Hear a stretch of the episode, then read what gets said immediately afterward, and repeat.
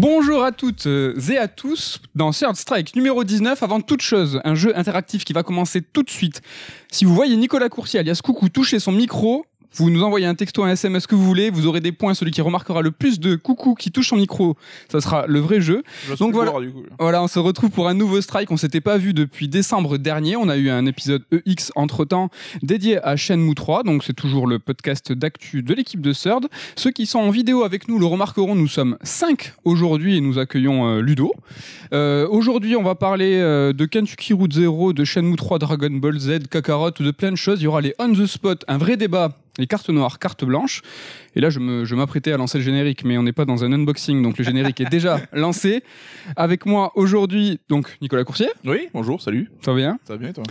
Ken Bruno, Bonjour. Damien Méchery, qui n'a pas de micro. Vas-y, refais. Bonjour.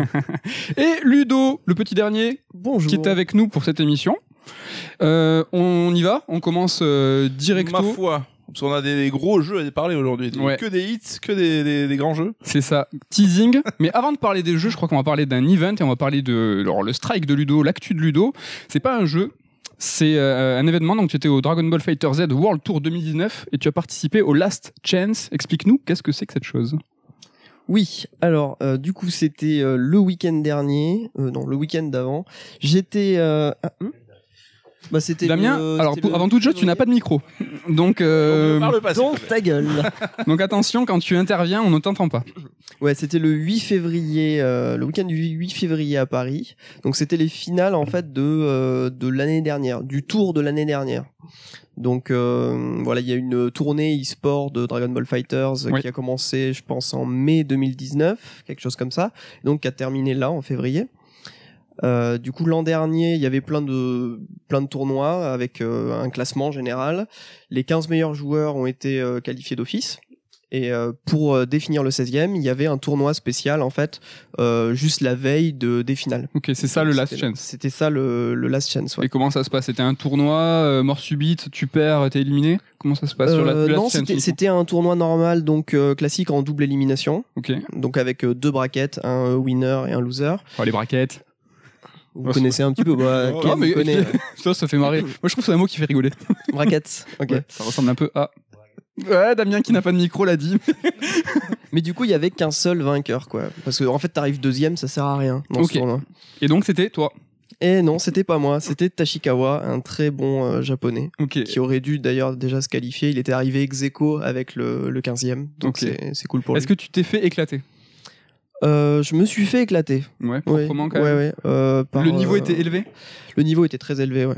Tu t'es pas trop entraîné, donc quand même, tu. nous Non, dit pas du tout. allé- j'ai- bah, j'ai pas joué déjà je- pendant 10 jours avant, bah, parce que j'étais ici en fait. Le mec en Donc, j'avais pas le jeu. jouer au tournoi. Non, mais j'avais même pas ma PS4 ici, j'avais pas le jeu, donc je pouvais même pas m'entraîner en fait. Ok. Et donc, euh, du coup, Voilà. bonne expérience. Mais c'était euh, très euh, bien. Ouais, c'était au pavillon Baltard à Nogent-sur-Marne. Euh, c'est Red Bull qui organisait, donc il y avait de la thune et du coup c'était quand même euh, bien foutu. Euh, ouais, t'avais en fait t'avais une scène au milieu là où t'avais les deux joueurs qui s'affrontaient face à face. Donc ils se voyaient pas, ils avaient les, les écrans devant eux. C'était pas dans une cage, pas comme dans le Red Et, Bull comité. non, mais presque, Presque. presque. Ouais, c'était une petite une petite scène ronde. Et puis t'avais quatre quatre grands écrans pour le public autour. Est-ce que ça fout la pression de jouer devant des gens dans une compète officielle euh Alors moi je l'ai pas fait parce que en fait il y avait des postes autour donc moi c'est Ah, moi, pas- moi je suis mort pendant les poules hein. je suis mort je suis mort assez tôt moi Merci. donc Je j'ai euh, joué devant personne Modica, ouais, je- mais euh, Il était sur le chauffe-lore, en fait. Il est pas non, encore. heureusement heureusement des mecs. Je pense que je me chierais dessus ouais. Ouais. ouais un petit peu quand même Et c'était commenté en direct, euh, on pouvait le suivre sur Twitch. Et toi, sur place, Ouais, il y avait sur quelqu'un qui le Twitch. commentait? Ouais il y a toujours des, euh, des commentateurs en France Ouais, Ouais. ça- et la pression, c'était, enfin, il y avait une grosse ambiance. c'était Ah, sympa. l'ambiance était énorme Ouais. c'était incroyable ouais et surtout pour les finales le lendemain en fait Ok. là il y avait vraiment beaucoup de monde et euh, c'était bien le bordel c'était cool Ok, donc tu vas continuer à doser euh, pour euh, le le World Tour 2020 non je pense pas Non là je vais pas avoir le temps Tu raccroches, ça y est. tu raccroches les gants? Non, dans les mois qui arrivent, là, je vais pas avoir le temps, mais peut-être après, je reprendrai un peu. Ok, ça marche. Donc en tout cas, euh, faut pas trop te tester non plus. Tu t'es fait éclater au Last Chance, mais je pense que tu nous prends euh, violent. On fait monter la pression, hein, c'est pas encore les jeux tendus. Là, je vais me tourner vers Ken. Pour parler de deux jeux Sega. On va commencer par euh, on commence par quoi? Tu veux commencer? Non par PSO On commence par Ouais, on PSO. fait une petite parenthèse sur PSO2 où il y a eu euh, deux, ses- deux sessions. euh, Ouais, c'est ça, euh, exactement. Explique-nous un peu tout ça. C'était euh, c'était il y a 10 jours, je crois maintenant, déjà. Ça passe vite. Euh, mais explique-nous que tu as raté la première session et tu t'es levé à 5h du matin, c'est intéressant. Exactement. En fait, ce qui s'est passé, c'est que du coup, la première session durait euh, tout le samedi. Oui. À peu près. Bon, en fait, c'était. euh, il faut savoir que le jeu, pour le moment, il est annoncé uniquement aux États-Unis. Euh, donc du coup, euh, c'est un jeu qui est sorti aussi en 2012 au Japon. Donc 8 ans après, il sort enfin euh, des frontières japonaises. Donc PSO, on parle de Fantasy Star Online Star 2. Online 2, tout à fait. Et donc là, du coup, c'est euh, Microsoft qui l'avait annoncé euh, le 3 dernier. Enfin, Fantasy Star Online sort du Japon. Et donc, il y a eu une bêta là qui a eu lieu euh, donc sur des serveurs américains. Et euh, gros coup de bol, en fait, tu pouvais y avoir accès depuis l'Europe. Fallait juste mettre ta console en région États-Unis, faire un peu le Mister Robot, et après, tu y avais accès. Et euh, donc, euh, moi, je m'étais fait une raison. Je m'étais dit, c'est foutu. Tout le samedi passe. Et le samedi soir, euh, j'apprends qu'en fait c'est pas foutu. Je me dis trop content, demain je me lève tôt, euh, je vais passer mon dimanche sur la bêta, machin. Euh, au final, je me lève le dimanche et en fait la session de bêta se terminait à 9h du matin et j'étais sur ma console à 9h30 donc j'avais totalement le seum. Et il y avait échec. voilà, c'est ça, il y avait une deuxième session qui elle se déroulait de 2h du matin à 8h du matin. Ok. Euh, parce que pareil, en fait, ça tombait sur je sais plus quel créneau horaire, mais ça tombait en gros de 18h à minuit, quoi. C'était parfait pour les Américains, mais pas pour nous. Et donc, ouais, j'ai essayé du coup Fantasy Star Online 2, euh, auquel j'avais envie de jouer depuis euh, depuis des années, hein, parce que j'avais euh, j'avais pas mal joué au, au premier épisode. J'avais joué à épisode 1 et 2 sur GameCube, puis après j'avais joué à épisode 4 sur euh, sur PC. T'as pas joué au 1 sur Dreamcast? Non, j'ai pas joué au 1 sur Dreamcast, non. Et du coup, j'ai pas connu le online de Fantasy Star Online avant l'épisode 4 sur PC, justement, parce que même sur GameCube, j'y jouais en local. Et euh, du coup, il y a toujours eu ce truc du... euh, j'ai vécu quelque chose avec Fantasy Star Online, et j'ai envie de le retrouver, et le jeu avait des lacunes, et je suis sûr que si aujourd'hui t'enlèves ces lacunes, c'est vraiment la meilleure chose qui soit. Mais au final... euh, le jeu est cool. hein. Euh, ça a l'air d'être un super MMO. Je m'y connais pas assez en MMO pour vraiment juger à fond, mais euh, t'as des arbres de compétences, t'as une tonne de classes, des éléments de personnalisation dans tous les sens, il y a encore les mags, etc. Euh, Les mais- mags, c'est les petits familiers qui sont avec toi. Voilà, c'est ça, qui se baladent derrière toi. D'ailleurs là, tu pouvais en avoir un euh, Dreamcast si tu finissais des missions sur la bêta. Euh, donc ça a l'air super cool, c'est assez euh, addictif, hein, très vite t'as envie de monter de niveau, etc., etc. Mais je- le jeu a perdu son identité au final Ok. c'est que c'est Fantasy Star Online euh, sur le papier. Euh, T'es dans un univers avec les races qu'il y avait avant, machin. euh, Ça se passe un peu de la même façon. T'enchaînes des petites zones un peu façon hack and slash, puis t'as un gros boss, tu peux y aller à 4, etc. Mais euh, tout ce qui faisait l'identité de Fantasy Star, c'est un jeu, Fantasy Star Online, pardon, c'est un jeu que je trouvais euh, très élégant à l'époque avec des musiques euh, assez sobres. etc. Il y avait vraiment une ambiance qui se dégageait du jeu, euh, très Sonic Team de la fin des années 90. Et euh, bah là, il y a plus tout ça en fait, quoi. C'est que c'est c'est le problème avec les jeux Sega, c'est que tu tu prends des licences. Euh, au mieux, ils s'en occupent eux-mêmes, mais le truc, c'est que tous les gens qui bossaient dessus, ils sont plus là. Donc du coup, c'est des ersatz de Ouais. jeux qu'on a connus auparavant. Donc euh, ouais, j'ai passé euh, j'ai passé un bon moment. euh, Ça va, c'était pas trop anachronique. euh, tu te demandes pas à quoi tu joues en 2020 alors que. un petit peu. Ah ouais, C'est- gentil quand même. un, petit peu quand même. Ils ont même pas fait d'upscale ou quoi que ce soit. Je sais pas si c'est parce que je Non, rien du ONS, tout. Mais le jeu, sans te mentir, il tourne même pas en 720p quoi. Vraiment, c'est c'est Nature. pixelise, ouais, c'est Oh. dégueulasse. Mais après, en termes de gameplay, quand t'as Fantasy Star Online 1 en tête et que tu joues à ça avec un perso qui saute, qui est assez dynamique, euh, enfin tu peux faire des esquives, tout ça, des trucs que tu pouvais pas faire avant, euh, bah t'es content. C'est une maigre compensation, mais t'es content, ouais, du coup. Ok, vous avez une expérience vous sur euh, Fantasy Star Online? Ah, Je me tourne vers Coucou. Je sais que il a, il a vécu des trucs sur ce jeu. Euh, ouais, bon, on y a joué tous les deux à l'époque. hein. Je sais que tu t'en rappelles, on en parle souvent. Et l'un de nous tenait la manette, l'autre tenait le clavier en fait, et on alternait pour jouer. et, euh, C'était un super souvenir. On les premiers émois de- du jeu en ligne en fait. Donc il faut savoir qu'on était sur Dreamcast avec un câble qui faisait 5-6 mètres qui allait de ma chambre à la chambre de mes parents, connecté directement à la prise T. Ça existe Ouais. encore hein, ça? Ouais, non, je crois pas. Mais du coup, tu pouvais pas recevoir d'appel et tout. Et, Donc euh, ouais, c'est occupé quand on t'appelles chez toi. entendu parler des factures des parents, mais je pense qu'ils ont dû nous en vouloir quelques fois. Ah ouais, de ouf. Et c'était rigolo parce que je enfin, j'y repense aujourd'hui avec nostalgie, mais c'est ouf comme ce jeu était précurseur à l'époque, quoi. En plein, à plein de, de niveaux, quoi, notamment sur le côté online. Et c'est carrément ce qui inspire un petit peu les Destiny, les jeux comme ça, où tu Mhm. pars en escouade de joueurs pour aller faire un truc euh, mi, euh, action, mi, euh, hack and slash avec toujours une notion de loot, etc. Donc, euh, je pense que c'est un jeu qui est précurseur à plein de niveaux et qui est très très important dans l'histoire du jeu vidéo, quoi. Ouais, de ouf. Vous avez une expérience, euh, les gars, vous, sur euh, Damien ou Ludo euh Pas du tout de mon côté. Non plus. Ça marche. Ça vous branche? Pas du tout, de mon Pas côté. du tout. Pas du tout de mon côté. Mais euh, juste Ken, il va sortir en France le jeu? Enfin, t'as envie de le reponcer après ou c'était juste euh, un petit kiff euh Euh, ouais, bah c'était un petit kiff, hein, du coup, euh, qui m'a coûté quelques heures de sommeil, ouais, parce que du coup, je mettais le veto pour euh, faire cette session. J'avais joué deux heures et demie, c'était un bon moment. Après, ouais, c'est un jeu où déjà, minimum, il faut avoir au moins une personne pour jouer avec toi, parce que c'est vrai que tout seul, tu te fais un petit peu, un petit peu chier, on va pas se mentir. J'ai enchaîné les donjons, j'avais joué avec des gens que je connaissais pas, machin. Bon, il y avait le petit côté, tu crées des liens avec quelqu'un que tu connais pas et sans communiquer, malgré tout, il y a une certaine cohésion qui s'installe. Mais ouais, euh, si je trouve quelqu'un avec qui jouer, peut-être pas. Et après, euh, il faut surtout répondre à la grande question du euh, est-ce que le jeu sera accessible? Est-ce que les serveurs américains seront accessibles aux Européens à la sortie? Je sais pas du tout. et Donc ça, faudra voir. Parce que là, c'était une bêta, donc c'était un petit peu particulier. ouais. Ok, ça marche. On continue avec Sega, je crois, et là c'est un peu un moment qu'on attend tous parce que Ken est arrivé ce matin. Il a joué hier soir euh, au DLC de Shenmue 3. Il est arrivé ce matin sans nous dire, et euh, donc là on est Le tous deuxième DLC. pendus à ses lèvres pour justement le deuxième DLC de Shenmue 3, le DLC scénario ou histoire, comment il s'appelle? Story Pack, euh, il s'appelle. Oh, ouais. Story Pack. Alors, c'est- c'est ce- génial parce que j'ai vraiment cette étiquette de Sega Sex qui me colle à la peau malgré moi. Je... on la travaille aussi. Ouais. Mais si, parle de Damien, tu n'as pas de micro. Malgré toi, Vous loupez, vous loupez quantité de vannes. euh. non mais il est- C'est une excellente idée de pas lui avoir de micro. C'est génial. Donc euh, oui, le DLC numéro 2 de Shenmue 3. Alors d'abord, euh, petite instance saucisse, le truc était un peu cassé de base parce que les joueurs PC qui avaient acheté le Season Pass n'y avaient pas accès. On sait pas pourquoi. euh, donc ils étaient tous en train de gueuler hier sur Internet. Les mecs ont déjà lâché je sais pas combien en Kickstarter. On leur demande de payer un Season Pass, ça marche pas. Enfin c'était... Mais c'est quoi À l'image de toute la com Ouais. autour du jeu, quoi. C'est C'était génial. d'artifice. Est-ce qu'ils avaient ce beau coffret qu'on voit sur la table? Euh, bah oui, ils ont sûrement ce beau coffret du coup. euh, Donc et- ils sont tout, ils pardonnent. du Ouais, c'est ça.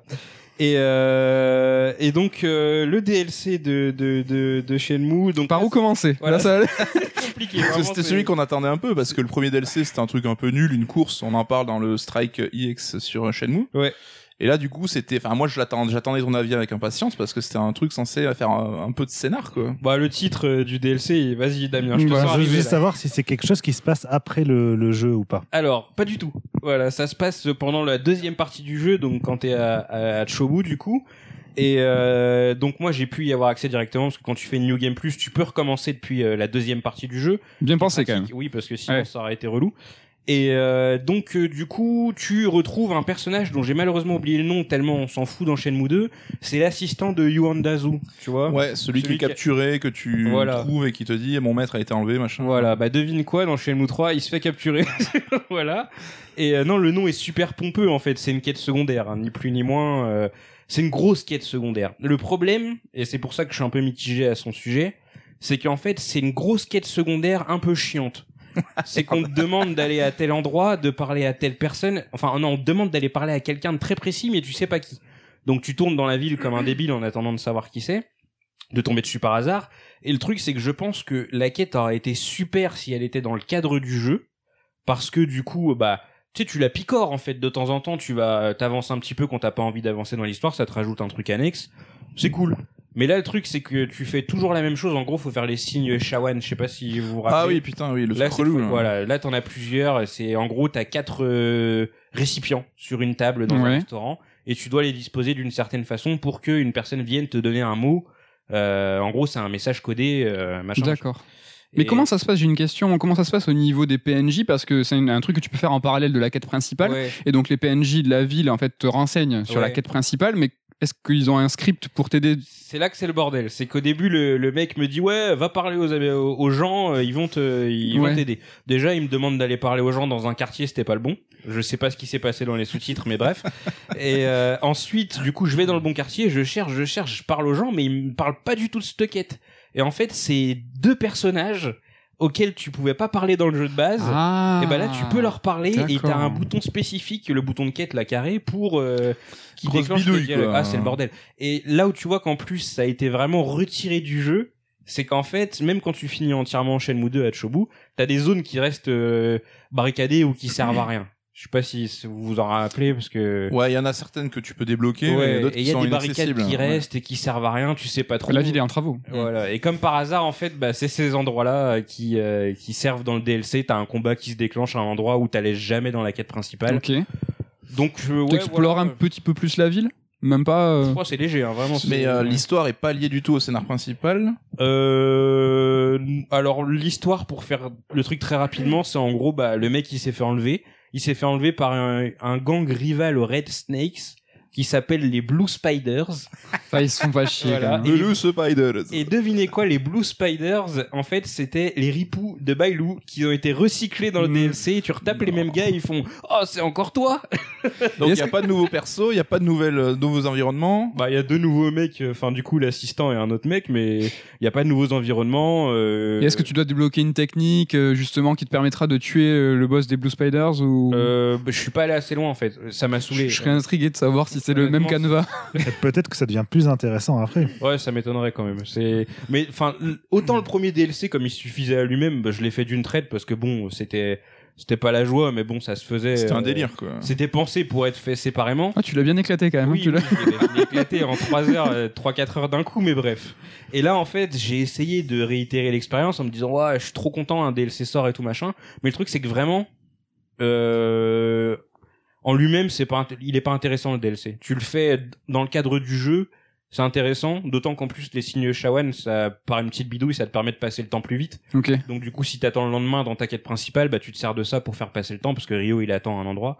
Mais euh, en elle-même, la quête elle est pas marrante. En gros, on te demande de faire des signes partout dans la ville, à quasiment tous les restos, jusqu'à trouver le bon resto où il y a un mec qui te donne un mot. Sur le mot, il te dit va à tel endroit, ça débloque un dialogue. Puis après, le mec il te dit va parler à une personne, puis tu refais des signes. Enfin, c'est chiant. C'est comme dans Shenmue 2, c'est déjà la quête qui était pas super passionnante. Ouais, voilà. Bah là, tu la payes. C'est la différence. Donc euh, tu m'as convaincu, je ne le ferai pas. quoi. Mais donc pour une personne qui euh, n'a pas encore commencé le jeu, tu lui conseilles quand même de faire cette quête au fur et à mesure. Bah de ouais, pour le progression. coup, tu vois, si tu commences Chobu et t'es dans tout le processus du jeu, quête principale, etc., et que t'as ce petit à côté pour respirer un petit peu de temps en temps, euh, ça doit être sympathique. Mais là, j'étais pas du tout dans l'optique de refaire Chobu normalement, j'étais dans l'optique de faire le DLC. Bah ouais. Et du coup, c'était pas, euh, pas DLC story quand même. Ouais, non, mais le story, il est vraiment pompeux. euh, Donc Bif Bof, euh, on attend quoi de Shenmue 3 Il y a un, une- un nouveau DLC qui arrive. Il y a un dernier DLC qui va du coup sûrement arriver dans un mois et je crois que cette fois-ci c'est un c'est euh, il s'appelle Merry Cruise. Donc, Ok. Cruise c'est croisière si je ne m'abuse. Donc euh, je sais pas, il sera peut-être ce sera peut-être sur le bateau Parce entre Bailou et Ouais. Chobu où tu Ou sur faire, le euh, port à côté à droite là dedans. Mais En faut tout- pas s'attendre à un truc de ouf. euh. Je pense qu'on vous tiendra au courant sûrement dans le prochain Oui, oui, strike. fil rouge, le fil rouge de parce que de toute façon maintenant j'ai acheté le season pass donc je suis je suis condamné. hein. Donc t'es abonné. On vous renvoie vers le Third Strike EX, donc numéro 2, où on traite en long en large de Shenmue 3. On parle dans ces dernières minutes hein, de ce Third Strike euh, spécial du- de ce DLC. Oui. On, on fait une petite aparté là-dessus. Et il est l'heure de réunir euh, Nico, Coucou et Damien pour un seul et même jeu, un seul et même débat. Donc on est encore dans le corps de l'émission, dans les strikes de chacun, mais là ils se sont réunis pour nous parler de Kentucky Route Zero. Euh, je donne la parole à Damien d'abord, qui va Oui, nous... moi je serais plus là pour dire un premier avis parce que j'ai beaucoup moins joué que lui, donc je laisse d'abord commencer. Damien, Kentucky, Kentucky Route Zero, qu'est-ce que, qu'est-ce que le fuck? Qu'est-ce que le fuck? Euh, Kentucky Road Zero, donc effectivement, qui a eu son euh, cinquième et dernier acte, là, qui a été euh, bah, publié il y a très peu de temps. Euh, qui Ça date, jeu- hein, il y a ça fait plusieurs Oui, années que oui, le premier épisode est 2007 sorti. ans. 2013, ouais. je crois, le premier, premier acte publié en 2013. Donc c'est vrai qu'effectivement, ça a pris du temps. Euh, en plus, ce sont à chaque fois des actes relativement courts. hein. Euh, Ils sont entre une et deux heures selon selon l'acte. Le temps est relatif. Comment Le temps est relatif, mais ça, tu nous en parleras après, Nicolas. Commence pas. Mais effectivement, Kentucky Road Zero, donc il nous met dans la peau entre guillemets de Conway, qui est un chauffeur routier qui doit livrer euh, des antiquités euh, dans une rue euh, ou un, un lieu en fait un peu perdu de- du Kentucky justement. Euh, Hmm. C'est comme Death Stranding en fait, c'est quoi le gameplay? Non, non, il n'y a pas de gameplay. Non, je vais y revenir. Attends. Et euh, l'idée, donc voilà, c'est qu'il doit hum, faire sa livraison au Dogwood Drive, euh, mais le lieu en question, il ne le connaît pas trop et, et apparemment, on lui dit qu'il faut qu'il emprunte la route zéro, donc d'où le nom euh, du jeu, pour s'y rendre, qui est donc une route, euh, bah, une espèce de route parallèle, presque irréelle de, du Kentucky. Et euh, voilà, donc euh, dès le départ, il doit essayer de trouver comment rejoindre cette route. Et en Donc fait, ça c'est pour l'histoire. ça, c'est pour le départ de l'histoire. Et en vrai, l'histoire se concentre sur les rencontres qu'il fait le long de, de son aventure, D'accord. euh, les personnages qu'il croise et ceux qui l'accompagnent dans cette espèce de, de, de quête sur, sur le long cours. En termes de game design, de gameplay, c'est euh, la, à la frontière quelque part du visual novel. On a une représentation graphique euh, euh, Parce qu'on a l'impression que c'est un on voit les au personnages. début quand même.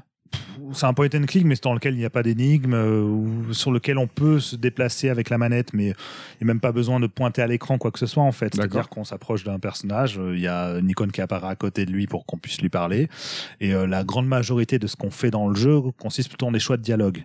Mais là encore, les choix de dialogue, on n'est pas dans une dynamique à la Telltale ou à la Quantic Dream où il y a justement des vrais embranchements, euh, des choix moraux ou ce genre de choses. Non, c'est vraiment plutôt l'idée de faire défiler du texte par, par nos choix de dialogue. Ils n'ont pas d'incidence sur le déroulement de l'aventure, ils ont plus d'incidence sur, euh, par exemple, euh, des petits détails du passé d'un personnage ou autre. C'est nous-mêmes, quelque part, qui donnons l'impulsion sur ces détails-là. Euh, on se construit, euh, quelque part, aussi notre propre rythme de, de, de- en tout cas, d'écriture ou de, Juste de, un de exemple texte. tout bête, par exemple, t'as un chien au début, Oui. et t'as un choix de dialogue pour dire euh, viens mon chien Blue, viens mon chien je sais plus quoi, donc tu peux choisir toi-même le nom du chien, et en fonction de ta réponse, bah, le chien aura le nom que tu choisis. Donc, euh, Génial. Voilà.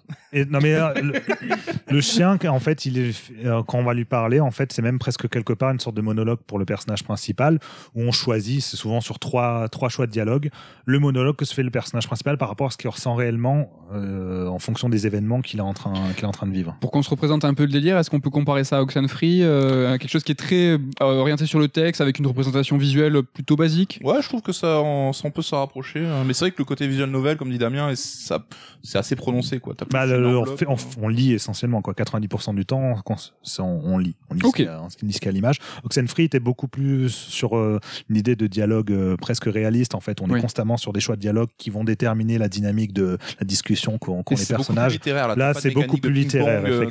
Oxenfree, c'est un, rythme qui est très soutenu là. Ouais. Est-ce que c'est le cas aussi dans Non. Voilà, on est C'est, plus épice, c'est tranquille. C'est vraiment- Coucou c'est fait non avec la tête. c'est une tranquillité mais une tranquillité un peu angoissante Hmm. dans le sens où il y a une vraie mélancolie qui se dégage en fait de de Tranquillité de- tranquille. donc euh, voilà c'est euh, Bon, du coup, tu nous as dit c'est des épisodes qui sont assez ramassés. Il y a des Oui. interludes. Comment ça se compose? Effectivement, il y a que- des interludes. C'est-à-dire qu'en fait, le jeu donc est divisé en cinq actes, euh, qui durent, comme je l'ai dit, de une heure à deux heures chacun.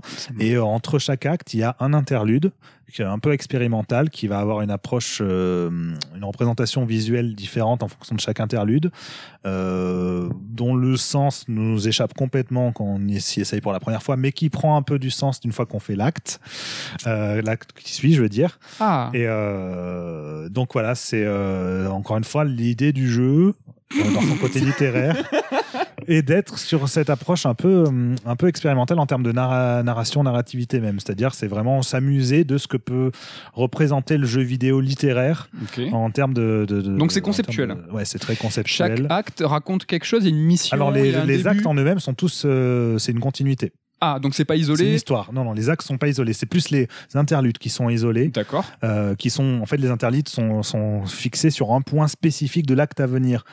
Euh, je donne un exemple. Dans, il y a un personnage qu'on rencontre dans l'acte 2 euh, qui a fait des œuvres d'art. Euh, Bah, du coup, dans l'interlude qui précède, on va dans un musée où on voit les œuvres d'art de le personnage en question. C'est dans une expo. Quoi. Voilà, on est dans une expo. Ok. C'est donc c'est l'idée.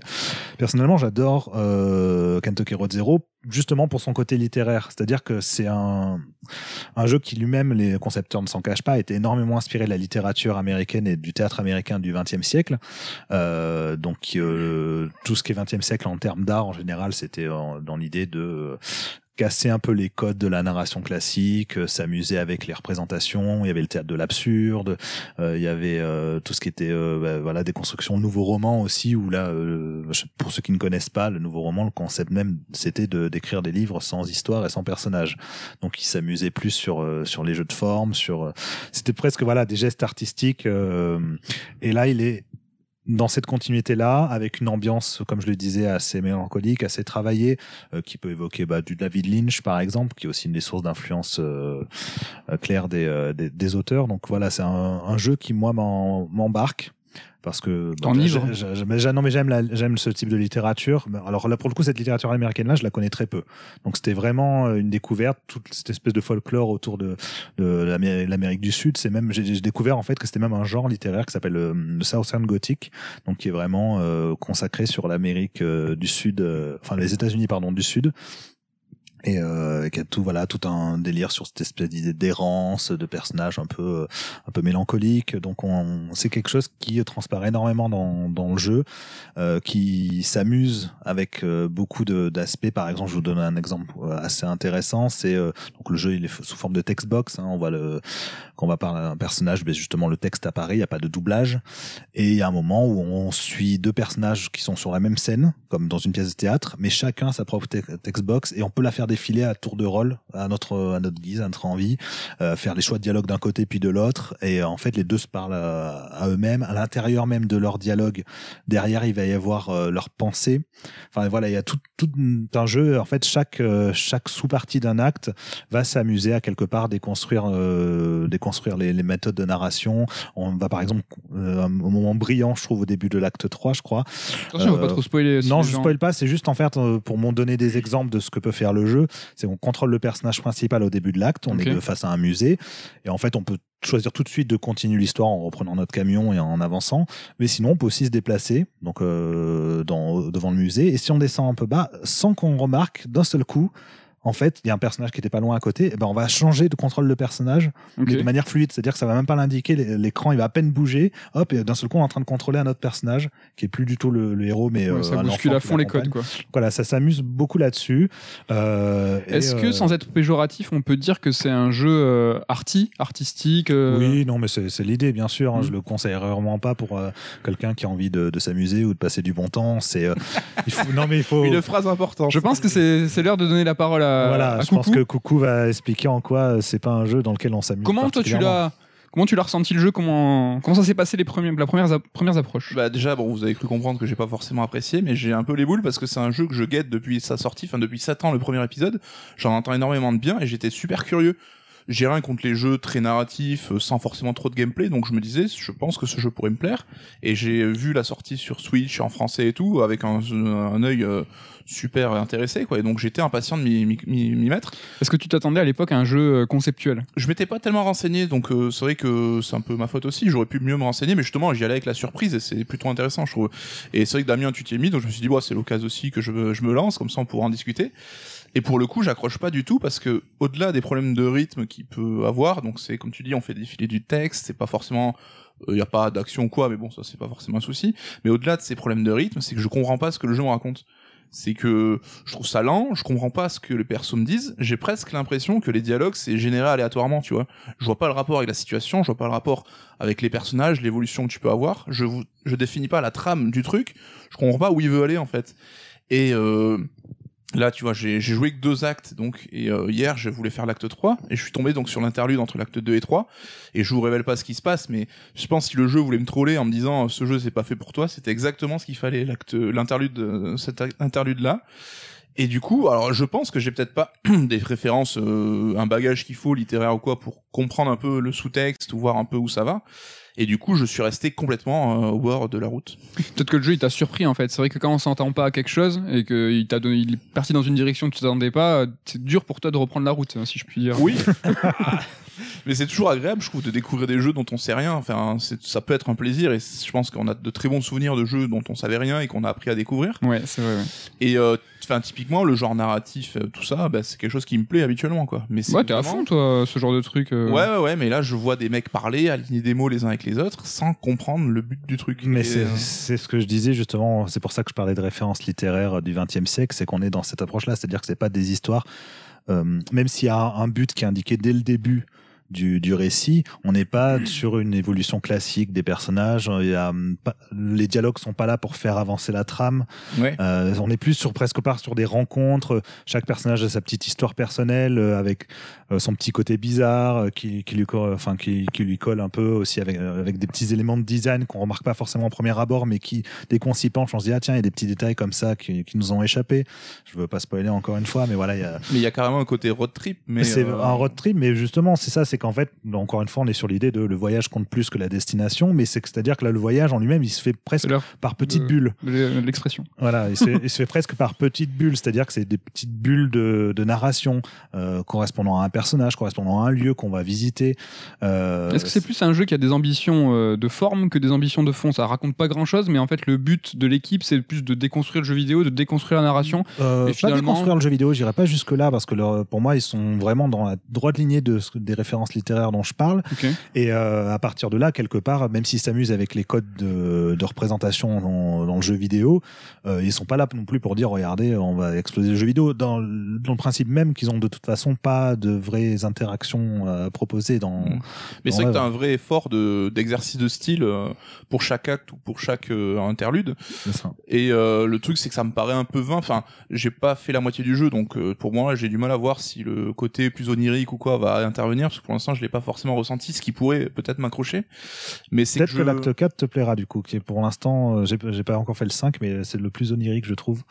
Rien que dans son concept, l'acte 4 en lui-même, il pourrait tenir en un seul truc et ça ferait déjà une belle je trouve. Ouais, mais c'est vrai que j'ai peut-être besoin qu'un jeu me dise un peu où il veut aller, etc. Et que là, j'ai l'impression d'ambuler dans le vide. Et l'acte 2, par exemple, on te fait tout un délire où tu dois, tu dois visiter un immeuble et on te fait aller d'un étage à l'autre. Enfin, on te, on te fait tourner un peu en bourrique. Et euh, au final, pour, je trouvais pas grand chose. Enfin, c'est vrai que j'entends énormément de bien sur ce jeu et je me sens un peu, un peu con, tu vois, un peu, je me dis merde, j'aimerais accrocher, rentrer dans le délire. Est-ce que tu euh, vas le poursuivre bah, ça me fait chier d'arrêter, franchement, et c'est vrai que j'ai presque fait la moitié, je me suis dit autant aller au, au bout. Mais hier, j'avoue, l'interlude entre l'acte 2 et 3, j'ai souffert, quoi. Euh, Je pense que l'acte 3, ce sera le, voilà, la dernière décision, elle sera après l'acte 3. Si l'acte 3 t'a pas plu, c'est même plus la peine de, de continuer. Euh. Surtout qu'il est assez long, l'acte 3. Ken Bon courage. Euh, moi, j'ai pas vu du tout le jeu, je sais même pas à quoi il ressemble, mais du coup, qu'est-ce qui le différencie d'un d'un banal euh, visual novel, quoi? Bah, déjà, c'est qu'il est très bien écrit. Ouais. par rapport en tout cas au style qu'il a cherché à adopter, c'est qu'en termes de d'ambiance, d'atmosphère, c'est euh, quelque chose d'assez unique. Je, je, je connais pas en tout cas de jeu qui se rapproche de ça et qui est déjà exploité, ne, se- ne serait-ce que ce style-là, le, ce qu'ils appellent le Southern Gothic ou alors le, euh, le réalisme magique. euh, c'est aussi un genre, euh, c'est l'idée en fait d'avoir un contexte où on pourrait croire qu'on est sur euh, J'en ai entendu quelque parler chose pas de, réel, euh, mais il y a toujours des petites touches euh, irréelles, surnaturelles, étranges, oniriques qui, euh, qui voilà, euh, créent une espèce de, de sentiment de à la frontière d'un rêve ou on Oui, sait pas c'est considéré comme normal par tous les autres Oui. personnages. Enfin, il y a personne qui va s'extasier d'avoir un truc un peu bizarre. C'est plus, c'est inclus. Enfin, C'est ça, c'est inclus dans, avec, dans le contexte, mais en même temps, il se passe vraiment des choses bizarres. Donc, euh, donc ouais, c'est euh, c'est ça. Moi, quand j'y joue, euh, et d'autant plus avec chaque, enfin chaque acte, je le trouve meilleur que le précédent, et j'ai vraiment ce sentiment d'être euh, plongé dans un rêve un peu nébuleux, un peu bizarre euh, pendant pendant une ou deux heures, et c'est ce qui me plaît beaucoup avec euh, avec ce jeu. Ça a l'air d'avoir une approche un peu.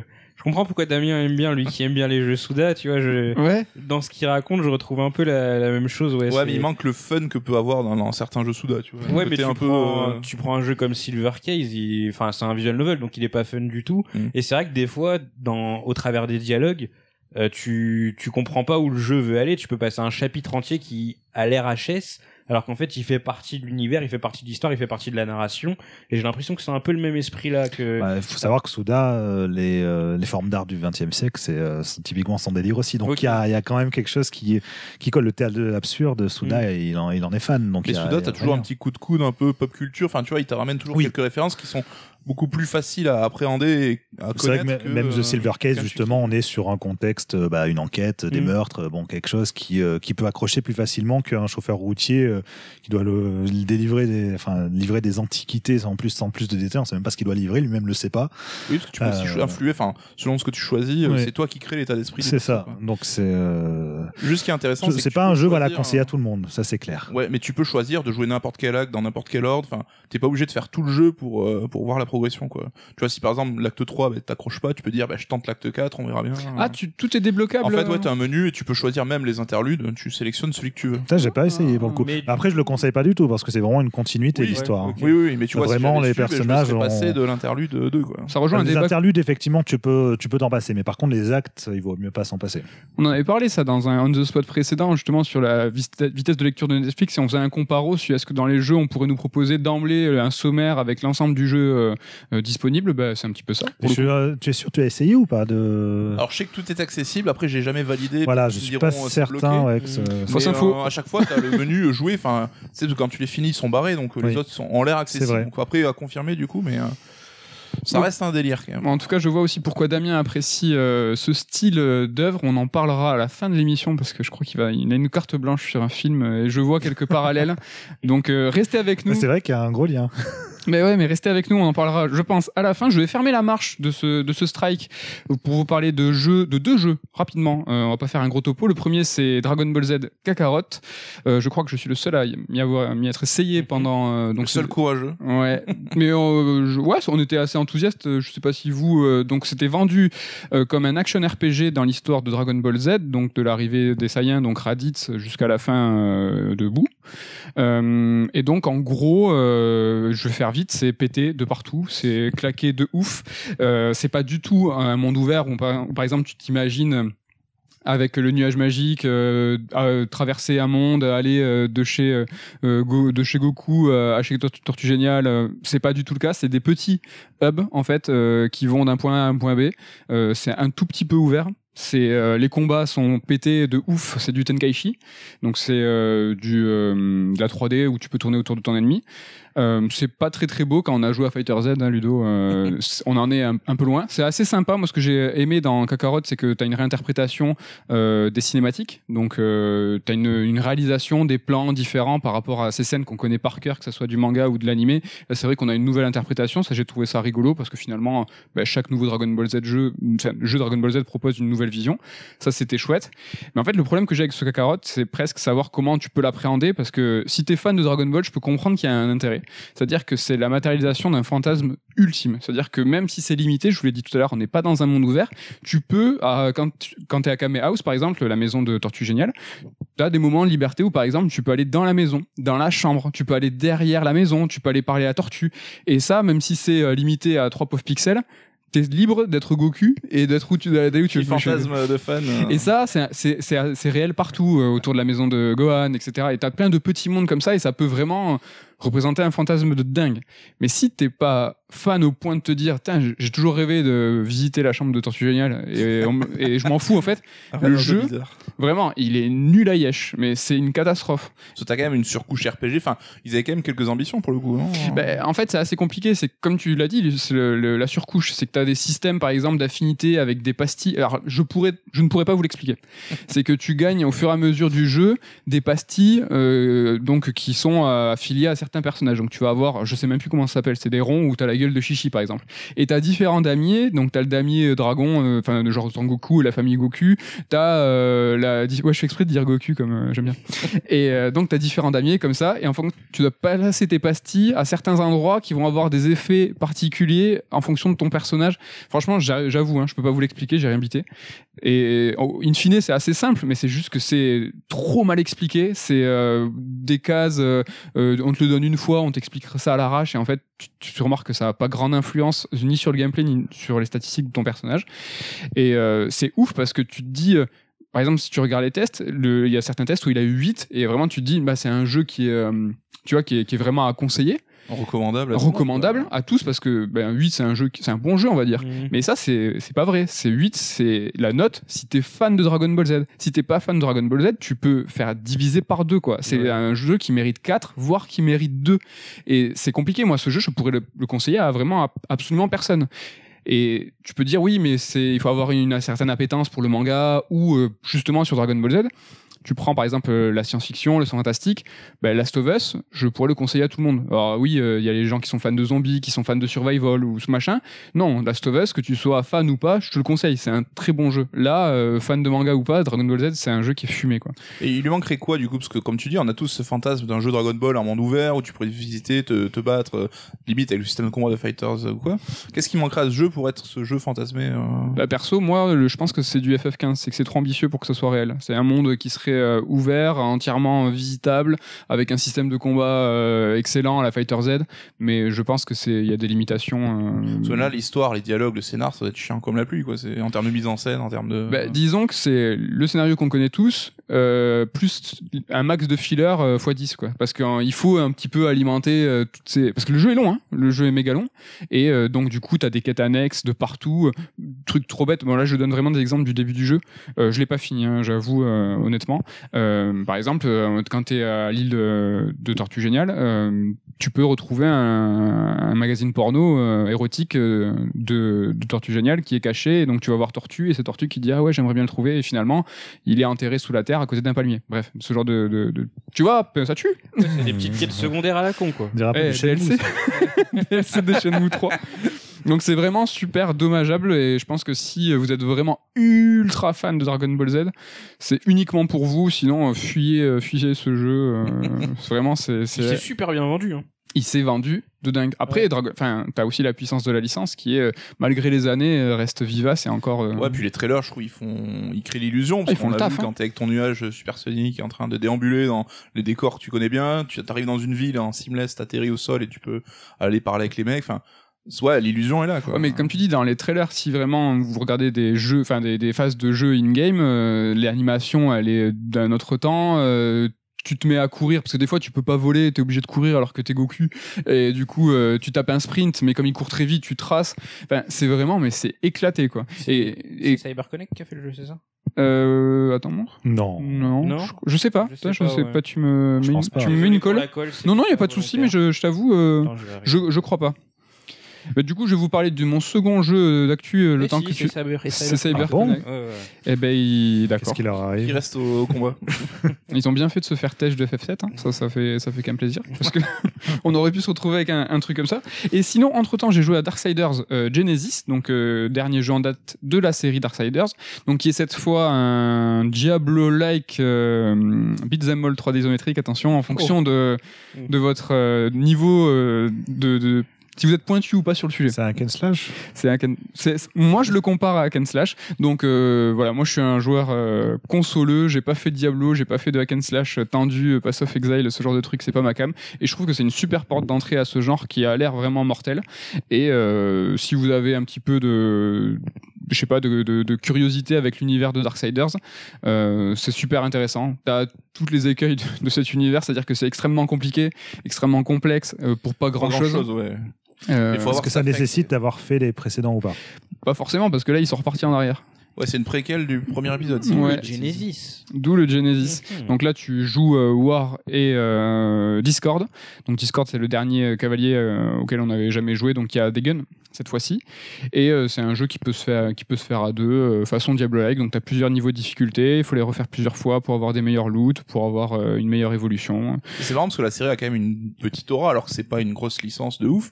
Et dès le début, t'avais ces quatre cavaliers qui avaient été dévoilés et on avait tous la curiosité de les découvrir, de les jouer un tour Ouais. Et là, on découvre enfin le quatrième et rien que ça, je trouve qu'il y a un côté un peu excitant pour le mec qui a suivi la licence. Ouais, c'est vrai, c'est chouette. Et ce qui était intéressant, c'est que c'est la même, les- c'est la même histoire que les cavaliers euh, vivent de quatre points de vue différents. Et en fait, c'est ce qui s'est passé avec les trois premiers jeux, bien que Darksiders 3 pas vraiment. en Ouais, fait. ça commence un peu. Avec, des- euh, quand tu contrôles Fury, tu remarques en fait que c'est pas exact. En fait, c'est pas exactement pendant que War est mort, euh, enfin Guerre est mort, euh, sont. euh, c'est déjà le bordel. À partir de Darksiders Ok. 3, c'est déjà le bordel. Ah, dommage, parce que le principe était intéressant. Ouais, c'est ça. Mais euh, en fait, ils se retrouvent à la fin. Bref, c'est un peu le, c'est un peu le dawa. Ce qui était intéressant avec chaque jeu, c'était que le, le studio prenait le TPS, donc le jeu d'action à troisième personne, et en fait euh, s'inspirait d'un, d'un grand, d'une grande franchise, et en fait se le réapproprier de façon super intelligente. Donc le 1 c'était un Zelda-like, on va dire. Le 2 c'était justement un Diablo-like. Donc on restait dans du, euh, du TPS, en tout cas du, du troisième personne, mais tu avais des, euh, des choses qui sont liées au loot, euh, Ouais. à, à Diablo. T'avais... Mais tu vois, c'était pas un, un hack and slash. Mhm. Pourtant, tu voyais très enfin concrètement la filiation.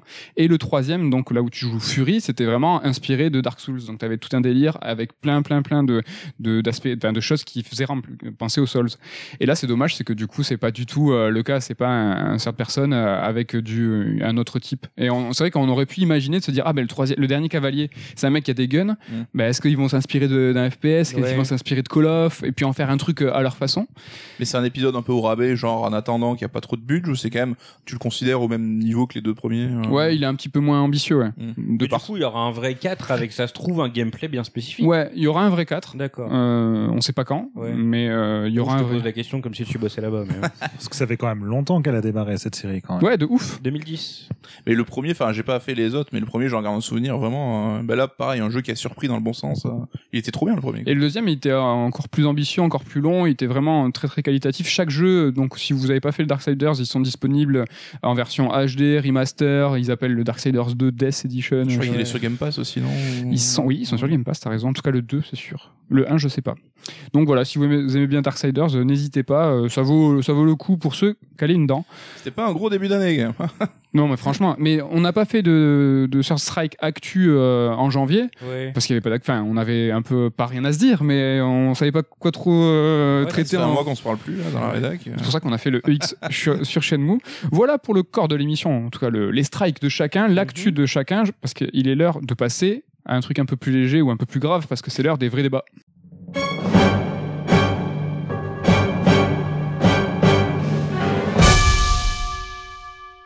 L'ensemble de l'équipe est fébrile car ils ne savent pas de quoi va traiter ce vrai débat. Attention, je répète euh, le principe, hein, donc c'est une question existentielle qui qui est vraiment importante, auquel il faut trancher. Aujourd'hui, on va parler de consoles, on va parler de génération de consoles. D'après vous, messieurs, quelle est la pire génération de consoles? Est-ce que vous voulez que je vous réponde moi pendant que je vous laisse réfléchir le classique Ou alors non Je sens que Coucou euh, est inspiré. Tu veux commencer? Oui, pourquoi pas. Je te donne la parole. Pour toi, quelle est la t'as déjà eu le temps d'y réfléchir Bah, tu sais, c'est Il a instantané. triché, il a pris la feuille. Ouais, non, j'ai caché la feuille. Coucou, t'es Donc t'es on chaud part du principe, genre, la génération 1, c'est NES, etc. Quoi. Ouais, on commence à NES, ouais. On est des, des vrais consoleux, nous. On est... Je pense bah, le pire ou celle qui m'a peut-être le moins excité, et c'est un peu paradoxal, c'est la génération euh, PS2, GameCube, Xbox. Alors bizarre parce que la PS2 ça a été une machine la plus vendue avec euh, énormément de grands jeux, donc c'était quand même une génération excitante. Mais on avait trois consoles pour le coup qui étaient à peu près identiques, qui avaient aucun moyen de se différencier. Par, c'était pas la Wii avec par exemple du motion control ou la Switch qui pouvait basculer euh, de mode de jeu. Là c'était trois machines qui étaient à peu près pareilles. Et on avait des jeux, je pense par exemple un Splinter Cell qui sortait sur les trois machines et qui étaient identiques. Et donc on avait ce côté un peu euh, juste guéguerre, un peu à la con. Statu euh, quo, quoi.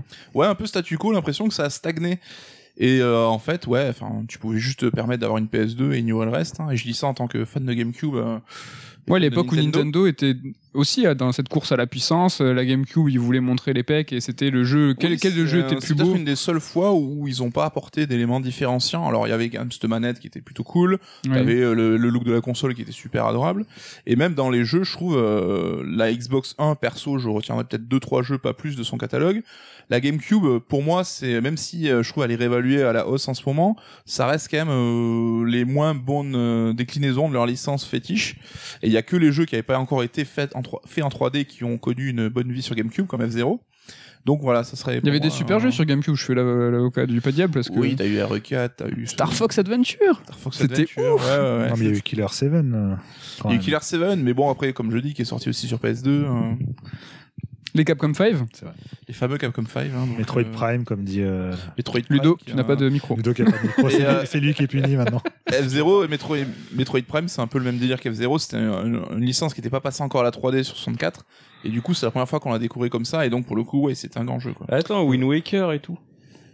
J'aime beaucoup Wind Waker, mais pour moi, c'est, euh, tu vois, comme Mario Sunshine, c'est, euh, on a vécu euh, sur la génération d'avant l'épisode majeur de la franchise en 3D et l'épisode sur GameCube c'était on va ajouter une petite euh, un petit gimmick tu vois le la pompe à eau pour Mario Mm. ou le C shading et le la mer euh, pour euh, l'océan pour euh, Zelda et voilà quoi c'était un peu euh, Donc, pire génération euh, pour toi. ouais après pire c'est un bien gros mot mais Tu n'as convaincu personne. Mais commence pas à pirater c'est la, la, la C'est rubrique. mon avis rappelez-vous C'est la pire génération, donc c'est la pire, c'est comme ça. Faut, Voilà. que tu, faut que tu répondes. C'est ton avis, comme tu dis. Ken, est-ce que t'es chaud? Tu peux me laisser un peu de temps Je te laisse un peu de temps. Merci. Ludo, t'es chaud? Euh, ouais. Après, je sais pas si. Après, je, je- non, mais Est-ce que tu veux que je réponde? Sais Moi, pas trop si je je l'ai peux préparé, juger je suis un la- salaud. Je sais pas trop si je peux juger la toute première NES Master System parce que j'étais tout petit et je connais pas ton avis, trop tu sais. trop. quoi. on te jugera pas. Mais sinon, non, de ce que je connais, pour moi, la pire, ça a été plutôt euh, PS3, euh, Xbox 360, euh, tout ça. oui Allez, faisons la 2, je te rejoins parce que c'est aussi mon avis. Ouais. Euh, pourquoi? Parce qu'il y avait, euh, bah, en fait, je suis un gros gros fan de jeux japonais surtout, Et euh, je trouvais que là, ouais, les, les jeux japonais étaient pas forcément tip top à cette période-là. Les japonais se cherchaient un peu, ils avaient du mal en plus avec la, la PS3, Ouais, sur avec PS3, ils arrivaient de la pas. ils- PS3. donc Après, c'est pour la développer. PS3, c'est une génération morte pour les Japonais. Ils, Ouais. ils sont pas arrivés. Vraiment. Bah, à cette époque-là, c'était surtout sur DS en fait que tu avais des, des bons jeux japonais Ouais. qui sortaient. Ouais, Euh, console de salon, j'ai pas précisé. Ouais. Euh, Euh, Faut dire qu'à l'époque, les JRPG, c'était hallucinant parce qu'on allait les chercher sur 360. Donc, euh, Oui, on- il y avait quand même euh, Lost Odyssey, euh, The Last Remnant, ou, euh, bien du coup. Infinity and Discovery. Alors, The Last Remnant et Infinity and Discovery, c'était pas ouf, tu vois, c'était quand même trieste, mais bon, bref. Euh, Last, euh, donc, euh, Lost Odyssey, moi, je suis sur fan, mais Ouais. comme Coucou, tu vois, qui aime bien la GameCube, mais qui finalement doit dire bah, que c'est sa pire génération. Dragon, c'était pas sympa. Bof. On est loin quand même de la grande époque Ouais. du genre, quoi. C'était- Vesperia, c'était un des meilleurs Tales of. Ouais, tu vois, mais, mais tu vois, par exemple, tu rigoles. J'aime bien ce bar. Non mais par exemple, tu vois, la Wii, donc moi j'aime pas vraiment cette console, j'ai pas grand chose, mais il y avait le meilleur euh, JRPG de l'époque, donc euh, Damien, je, me, je te regarde, qui est euh, Xenoblade Chronicles, premier du nom, qui est euh, le meilleur euh, RPG de cette génération et l'un des meilleurs RPG, euh, JRPG ever. Et malgré tout, euh, enfin voilà, personnellement je désigne cette génération comme la pire. Ludo, je te rejoins là-dessus. Ouais, bon, moi pour le coup, Nintendo, j'ai jamais eu euh, beaucoup d'attrait pour Nintendo, donc du coup, euh, voilà, j'avais pas de. Wii.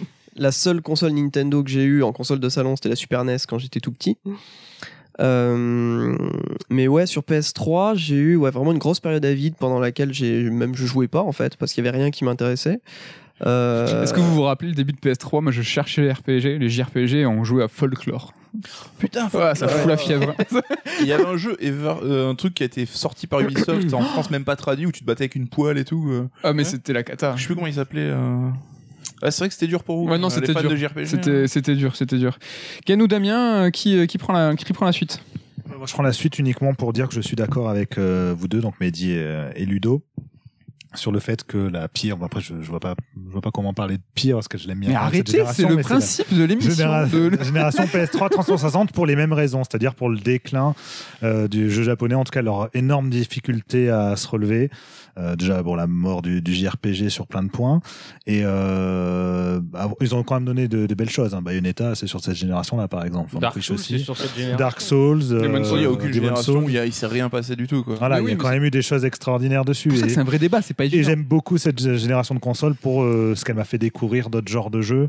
Euh, bon, à l'époque, ça se tâtonnait encore parce que c'était euh, à la frontière du jeu PC et tout, mais par exemple, l'arrivée de, de licences comme Bioshock, euh, bon, bah, ça- ou des jeux comme Journey aussi, Flower. Enfin bon, il y a eu énormément de choses extraordinaires qui ont été faites sur cette Faut génération. dire ce qui est nul parce Mais que je la considère voilà comme la moins bonne à cause de, de ce qui a été fait par les jeux japonais et le et le fait même que les japonais n'avaient pas compris le- ce qui faisait la qualité de leur propre jeu. C'est-à-dire qu'ils se sont rendus compte que ah bah tiens les jeux occidentaux euh, ça marche mieux sur cette génération de consoles, du coup on va les on va les copier alors que bah, ça n'a fait que causer des problèmes euh, dans tous les sens qui se sont même répercutés sur la génération d'après avant qu'enfin ils arrivent à se reprendre en main. Donc Bon, voilà, ça a je- pas fait que du mal après, je pense, euh, ce, ce petit épisode. Ouais mais ça a été une longue phase de transition. Oui, C'était oui, mis du temps Oh là à s'en là. remettre, mais ça leur a peut-être été bénéfique. compliqué. Ken, Bah moi c'est celle-là en fait. hein. J'ai- J'ai réfléchi un bon moment et celle-ci. Parce que enfin je me suis dit déjà euh, qu'est-ce que chacune a apporté machin et tout. La génération 32-64 bits elle a, elle a super mal vieilli mais enfin force est de constater qu'il y a été plein de choses géniales euh, du côté euh, Nintendo, euh, Mario Zelda, euh, les grands Final Fantasy etc etc. Il y a eu plein de choses géniales. tu as bien raison. La génération 128 pour moi c'était la génération la plus euh, où c'était le c'était dense tu vois il y avait il y avait pléthore d'offres moi je trouve vrai. justement euh, les, les quatre consoles qu'il y a eu sur cette génération euh, ont tous fourni, toutes fourni des trucs incroyables donc euh, là je pense pas euh, 3.6 PS3 oui euh, pareil, je trouve qu'elles ont apporté des choses aussi à leur façon. Il y avait quand même, on sentait une évolution en fait. La Wii a apporté énormément. Il y a eu cette période du coup du jeu japonais où le jeu japonais se cherchait, mais il y a eu quelques pépites ici et là. Il y a eu Dark Souls, il y a eu Bayonetta. J'ai oublié de le dire, mais la... Excuse-moi, ouais, l'arrivée de la HD. A Mais là, oui, moi je trouve qu'elle a fait du mal. C'est pour ça que je déteste cette génération. C'est le motion gaming. Il faut, il... Oh, Oui, horrible. mais du mal, finalement, il s'est un peu, le feu s'est éteint tout seul. Ouais, mais ça a été long aussi. Oui, ça a été parce que tout le monde s'y On a essayait. eu Saki Wiki. Ouais, on, a, eu on le Silent Hill. Shattered Memories grâce à ça. C'est vrai. Mais c'était pas. Puis il y a eu l'avènement du jeu en ligne, tout ça, donc c'était quand même une génération assez chouette. Et puis au final, il y a celle-ci qui, euh, qui est pour moi juste un, un vieil écho euh, un peu rance de la génération d'avant, où euh, à la fin de la génération, on est encore en train de se bouffer des remasters euh, en veux-tu, en voilà, dans tous les sens. C'est pas fini. hein. Euh, c'est ouais, c'est pas fini en plus, donc euh, c'est c'est c'est super relou. Génération aussi des consoles euh, intermédiaires. C'est euh, Mmh. Voilà, Ça, c'est pas forcément- C'était pas chouette. et la Switch aussi. Ah, la Switch, justement, c'est le point positif, je trouve, de la génération. Et c'est toi qui réponds. Alors, euh, J'ai demandé le chemin de la bah, plage. en fait, la, la Switch, euh, si tu lui enlèves les jeux Wii U, il lui reste pas grand chose, quoi. Oh la voix de la Mais- sagesse. Non, mais sincèrement, enfin, euh, j'aime beaucoup la Switch. Hein, J'y passe un temps fou hein, sur cette console. Elle est- C'est une console qui est très pratique. La console est chouette. Ce qu'elle propose est super, mais son catalogue, euh, enfin. euh, Oui, mais tu peux justement jauger une génération à l'aune de ses machines. Enfin, moi, c'est plus comme ça que j'avais la question Ouais. que les jeux, en fait. quoi. Ouais, moi c'était. Parce que des grands jeux, il y en a tout le temps eu, quoi, en fait. Après, c'est vrai qu'effectivement, pour la Switch, en termes d'exclusivité, pour l'instant, il y a. Bah, t'as le catalogue Nintendo, comme d'hab, et qui déjà est plutôt vaut le coup, quoi. Ouais, Une mais exclusivité t'avais- par rapport à la Switch elle-même. Voilà, c'est T'as ça. plus rien. Oui, T'as Mario Si, euh, non, il y a eu Xenoblade 2 aussi. On y vient. Merci. Mais, euh, mais c'est vrai qu'effectivement, ça manque peut-être un, peu de. calme. Après, je chie pas sur la Wii U, hein, c'est une console que j'adore. Euh, la, la Wii U, la Switch, lapsus. Euh, c'est une console que j'adore, mais euh, ouais, enfin non, cette génération, j'étais un peu tout le long sur ma faim. Ouais. Euh, vraiment, j'avais l'impression que c'était un écho de la génération d'avant, qu'on est peut-être allé un petit peu trop vite, qu'à l'époque on faisait des jeux en 480p euh, parce que c'était les limitations de l'époque et parce que le marché était le qu'il est, et que là les développeurs ont eu la chance d'avoir des consoles qui étaient plus puissantes et qui pouvaient Mm. enfin faire de la vraie HD, parce qu'on a passé toute la génération avant avec de la HD qui n'en était pas au final, avec des Call of Duty qui tournaient en 480p et j'en passe, et du coup, euh, ouais, enfin, c'est une finalisation de la génération d'avant et je trouve qu'elle a du mal à se démarquer malgré quelques petits euh, z- élans de Ouais. Cela dit, la Wii U, tu la mets dans quelle génération? Parce qu'on a pas. compliqué. Eh oui, parce Oui, c'est un qu'on peu a parlé de. la question Mais la Wii U n'existe pas. La Wii U, je la mets dans la 3.6 PS3. Donc en même temps que la Wii. Euh, ouais, enfin, disons que c'est une seule et grosse console. C'est marrant parce que tout ce que tu dis, je pense que enfin, j'ai l'impression que c'est exponentiel et que c'est une réalité qui sera encore vraie pour la prochaine génération. J'en ai peur. Ouais, mais parce que l'époque des baffes euh, au changement de génération, c'est terminé. Enfin, Il y a eu la réalité virtuelle sur cette génération. oui, Ouais, c'est vrai. mais enfin, c'est encore pareil. Ah, c'est marrant, des baffes, tu parles des baffes techniques? Oui, enfin, on sait que, bah, par exemple, passer d'une euh, génération euh, Nintendo 64 à GameCube, bah, c'était un gros changement. PS2, PS3, c'était quand même des gros changements. Là, on sait que l'évolution technologique arrive à un stade où euh, les prochaines machines vont pas nous nous tuer la gueule quand ça va Ouais, arriver. mais regarde le ray tracing et tout, ça fout euh, quand même bien des claques. Ce que euh, Microsoft a montré avec euh, Hellblade, c'est a l'air hyper impressionnant. C'est plus en termes de politique que j'ai l'impression que ça va se perpétrer, tu vois, et s'accentuer. Ouais. C'est mid-gen, c'est euh, donc on a un catalogue. Tu vois, chaque constructeur a son catalogue et chaque constructeur va dire, bah attends, je vais finalement sortir des remasters de la précédente console, bien Il que il- aussi que la puissance crée des nouveaux genres de jeux, quoi, ce qui est pas forcément Mais- trop le cas. je trouve que même au-delà de la technique, c'est euh, vous parlez depuis tout à l'heure des jeux japonais. Les jeux japonais qui voient le jour aujourd'hui, c'est des trucs qui sont quand même vraiment sécurisés. Vous parliez aussi des Capcom 5 tout à l'heure. Pour voir un Capcom 5 aujourd'hui, il faut se lever tôt. Capcom oui. ne prend plus aucun risque comme Sega, comme euh, Konami, ils font plus de jeux. Bah, c'est plus la Alors il y a quand même eu Death Stranding là, en oui, fin mais enfin, Death Stranding, c'est un jeu Kojima Production qui sort un petit peu de nulle part euh, et qui a malgré tout l'aura de Kojima derrière lui. Et on a Ouais. encore aucune idée des chiffres de vente, ce qui veut dire qu'il a pas dû cartonner, Ouais. sinon il aurait dit avant. Le jeu c'est pas c'est pas arraché. On sait que MGS5 c'est bien mieux vendu parce qu'il avait pété les 5 millions en deux semaines. Ce que Death Stranding, enfin s'il l'avait fait, on aurait été au courant. Et à l'époque justement, des, noms comme Kamiya, euh, Mikami, même s'ils étaient connus d'avant, ils ont commencé vraiment à exploser à cette époque où ils ont pris des risques.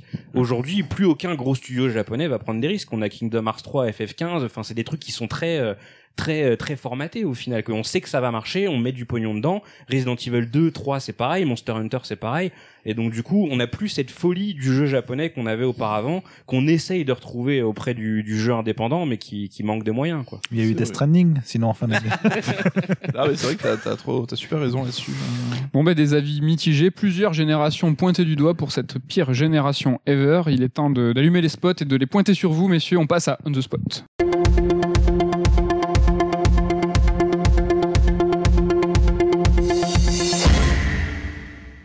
Messieurs, quatre sujets, quatre projecteurs sur vous. Je me tourne vers Ludo. Le micro, un micro Ludo, s'il vous plaît. Donc euh, tu connais le principe, il y a quatre sujets. euh, donc normalement c'est euh, deux sujets d'actu, un sujet polémique et un sujet troll, ce qui n'est pas le cas aujourd'hui. On est sur quatre sujets. Il n'y a, pas- spécialement, pas spécialement de désignation particulière. Ce sera pas spécialement à toi de répondre, n'aie pas peur. Il faudra juste me donner un numéro 1, 2, 3 ou 4 et l'ensemble de l'assemblée pourra répondre. Ludo, c'est à toi. 4. Ah. 4 Excellent. Alors, c'est un spot sur Nintendo. Ah. Et euh, voilà, il est temps, il est l'heure de parler du Noël de Nintendo. Euh, donc là, euh, voilà, il y a chaque Le Noël à constructeur. venir donc. Oui, tu vois, je parlais du Noël. oui, non, non, être un bilan non, c'est pas un bilan. C'est le Noël à venir, le Noël 2020. Ah, Donc, donc euh, il y a rien. Allez, Attends, ça je commence. te, je te donne la parole tout de suite. Donc voilà, il y a les, les constructeurs comme Sony et Microsoft qui, qui doivent prendre la parole justement sur leur prochaine génération de consoles, la PS5, la Xbox One série X. Pas facile à dire tout ça. Euh, Il y a des prises de position, les pions sont en train de s'avancer sur les prix, la puissance, tout, tout- tout ça. Et Nintendo est assez silencieux. On en parlait cet après-midi. Pas de Nintendo Direct depuis septembre dernier, je crois. Euh, là, donc on est euh, à, à l'aune d'un Nintendo Direct sur euh, Animal Crossing, donc Ouais. rien de général, on va dire, pas de prise de position sur la machine. Et moi, la question que j'ai envie de vous poser, ben voilà, qu'est-ce que c'est que ce Nintendo à Noël? On s'attend à quoi? Une console plus puissante? Le Zel- Zelda Breath of the Wild 2 tant attendu? Xenoblade Chronicle remake premier du nom? Enfin, on est un peu dans le marasme, non? Qu'est-ce que vous en pensez? Dans l'expectative plutôt. Oh, Mais euh. Nintendo, c'est que traditionnellement, ils annoncent leur jeu euh, peu de temps avant, donc le catalogue de Noël, il sera forcément fourni parce que chaque année, ils ont de quoi fournir un gros Noël. Mais c'est juste qu'on ne le sait pas encore euh, à l'heure actuelle. Après, il y a la question effectivement que les deux grosses nouvelles machines arrivent en fin d'année, donc ils doivent réagir. C'est forcément trop tôt pour sor- sortir une Switch Pro dont on sait qu'elle existe et qu'elle elle verra le jour un de ces quatre. Trop tôt. Mais euh, ils, feront pas le risque de l'annoncer et de la sortir avant euh, les consoles nouvelle génération, sinon ça aurait que peu de sens. Je En pense. Est-ce qu'ils vont faire justement le Noël Est-ce qu'ils vont se mettre en frontal? Je pense qu'ils attendront de voir déjà à quoi elle ressemble, quelle performance elle propose, parce que la Switch de base se vend toujours très très bien, donc ils ont pas le feu euh, au lac non plus. Mais euh, si cette Switch là arrive qu'en 2021, il faut qu'il y ait un gros truc pour Noël pour justement contrecarrer les plans des Sony Microsoft. Donc ça serait Breath of the Wild 2 théoriquement. Donc Breath of the Wild 2, d'après toi, il serait pas euh, cross-gen. Donc sur cette fameuse Switch Pro et Switch normale. Faut savoir que Bah, c'était le cas sur Breath of the Wild 1. Ouais, je pense pas. Après, peut-être que je me trompe, mais c'est quand même un moteur qui à la base a été pensé pour la Wii U. Je pense pas qu'ils aient chamboulé euh, tout le, le code du jeu pour la suite. Donc euh, ouais, je pense pas, mais je peux me tromper. hein. Ken? Je cette histoire de console pour moi c'est le retour euh, du débat à l'époque où Nintendo s'était positionné sur la DS et la PSP était en train d'arriver et tout le monde disait ah mon dieu Nintendo ils sont en train de transpirer et ils vont sortir une Game Boy Advance SP2 Ouais. pour contrecarrer la PSP parce qu'elle est beaucoup plus puissante la DS ça va se faire bouffer. Au final on a vu ce qui s'est passé hein. Euh, Nintendo a fait euh, a fait sa petite vie et euh, et euh, la DS a eu des scores euh, records. Je pense que enfin moi personnellement en tant que joueur Switch euh, joueur assidu de la Switch, je ressens pas le besoin d'avoir une Switch plus puissante. En fait, La- Donc de la- ton point de vue de joueur, là. voilà, c'est que tout à l'heure on parlait justement de, de console et de catalogue. J'ai peut-être des griefs à faire au niveau du catalogue de la console, mais j'en ai pas au niveau de la console en elle-même, comme je le disais. Et euh, il y a à aucun moment euh, je me dis euh, ah bah merde, je, je, je ressens que la console n'est pas assez puissante. Je, je suis frustré, ça m'arrive jamais. Et donc là, Breath of the Wild 2, il sort avec exactement la même gueule que que Breath of the Wild 1. Moi, ça me va et je pense que je sais, je pense pas, je sais pas. Nintendo est difficile à prévoir, mais je pense pas qu'ils vont euh, vouloir s'aventurer sur un quelconque terrain de puissance. euh, ils sont ailleurs.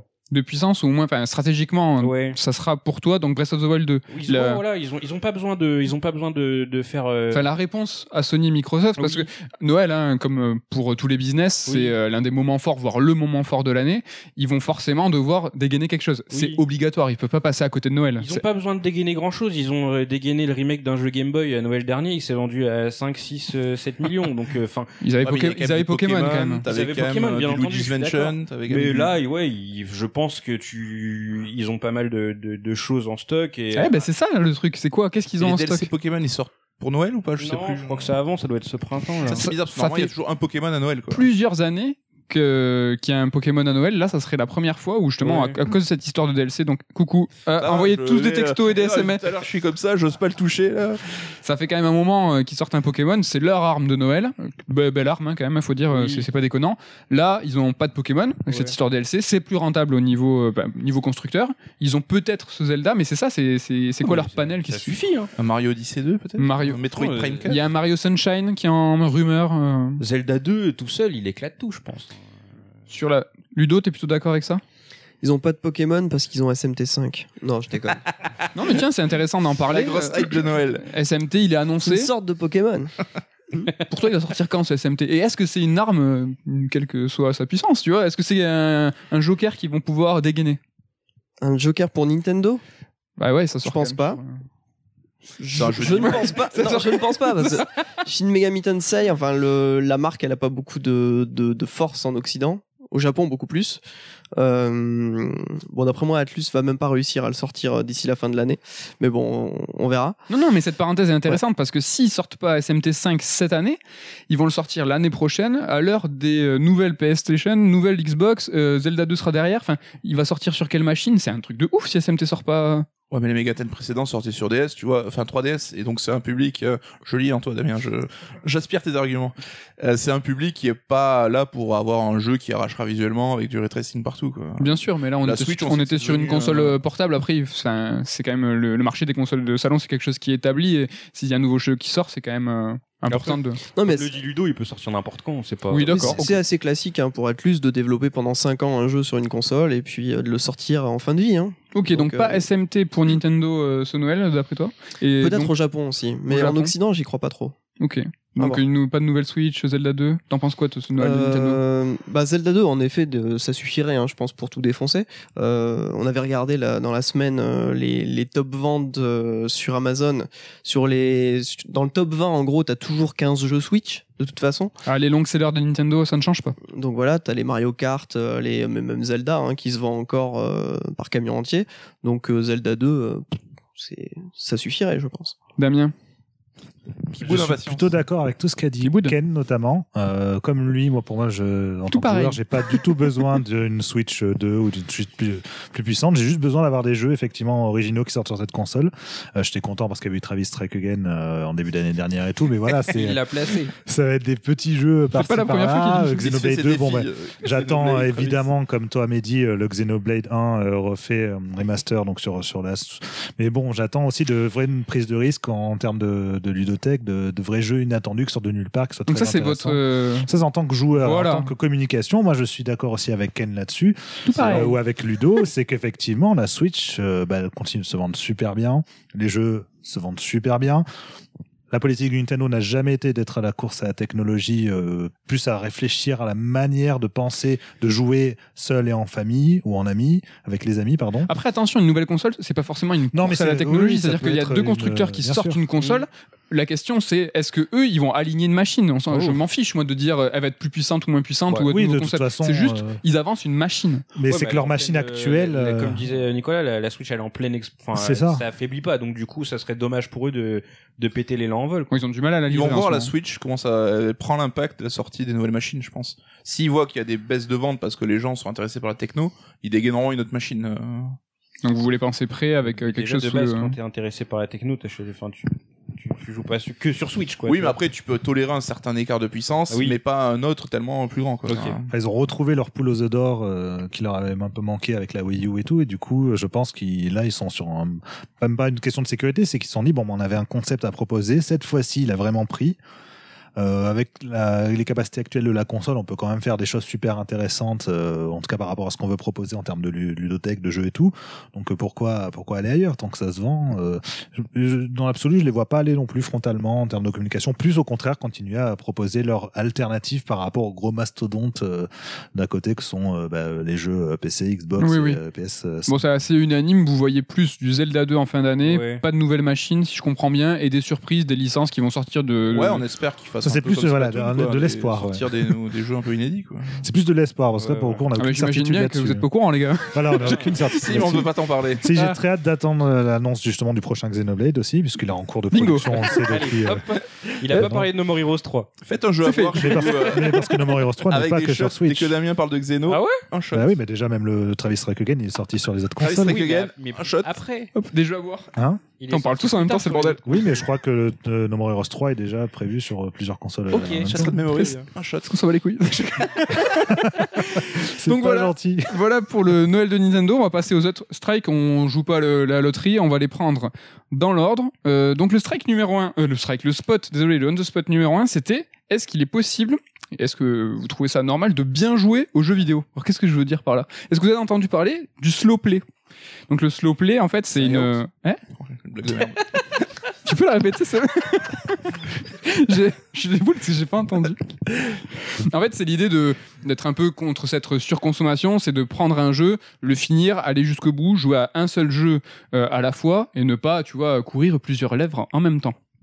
Donc ça, c'est le slow play. Moi, je veux pas parler de ça. C'est quelque chose. euh, quand j'ai entendu parler du slow play, de cette nouvelle tendance, ça m'a fait penser à, justement à autre chose. Qu'est-ce qu'il y a, Damien je crois, je crois c'est une tendance. Je comprends pas. C'est, enfin, je, Mais Damien, il faut être effet dans la. Non, mais je veux dire, c'est ce que, ce que tu décris là, c'est ce que je fais depuis toujours dans ma vie de joueur. Ah fait. là, le player sans le savoir. Vous êtes. Mais je comprends pas en fait en quoi c'est une tendance de jouer un jeu, de le finir et de passer à un autre jeu. Mais non, mais mais il y a des Damien- gens qui courent après l'actu, qui bourrinent Oui. des jeux, qui vont même pas au bout. Oui, c'est plus une jouer, euh, contre-tendance presque. C'est aller à l'encontre de- des tendances actuelles. C'est des profils de joueurs, mais je pense que tu fais plus partie d'une euh, d'une case minoritaire. C'est comme Voilà. le souping où tu manges de la soupe le soir. Ça a toujours existé, mais c'est une tendance. Parce que Non, les mais- gens le font.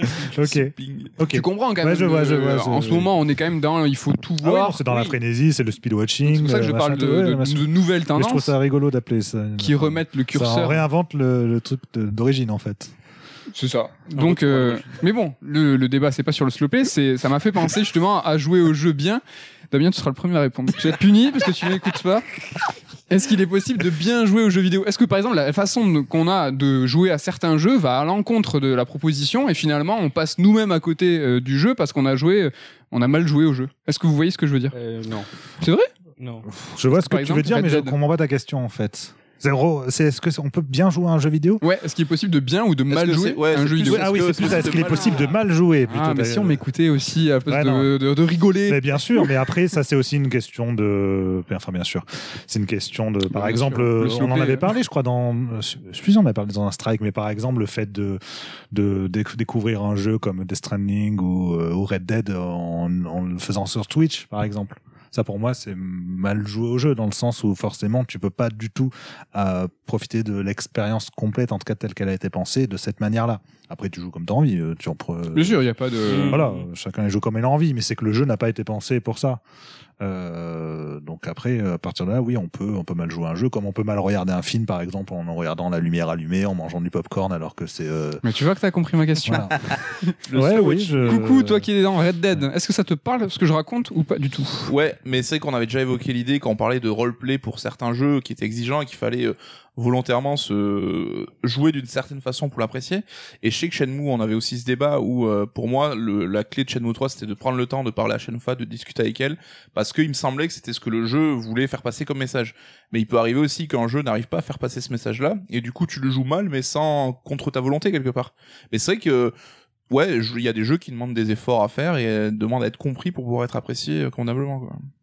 Ken, t'as déjà joué, t'as déjà mal joué un jeu ou euh... ou est-ce que Euh, toujours pas d'idée C'est une bonne question. Est-ce que j'ai déjà mal joué à un jeu? Je sais pas. Il y a des jeux de merde qu'on a aucun remords à faire salement, à bourriner. Voilà, ouais. ouais. Ça Bah, de base, si j'ai envie de bourriner, je le fais pas le jeu. Mais Ah. j'ai sûrement déjà mal joué à un jeu, c'est sûr. Et là, ça rejoint le slow play parce que pour être dans la tendance et être et pouvoir parler en même Oui. temps euh, que tout le monde est jeu, bah, tu vas jouer, euh, tu vas jouer au titre peut-être trop rapidement Ouais. ou euh, ou mal justement. C'est des périodes. Moi, je sais que par exemple, je- en sortant de Death Stranding, j'ai joué à Star Wars Fallen Order. Je savais que c'est un jeu que j'allais consommer rapidement, que j'allais pas me faire toutes les quêtes annexes ou farfouiller partout. Que c'était plus un jeu que j'allais consommer parce que j'en avais besoin et que ça me semblait approprié, quoi. Mais du coup, à quoi bon?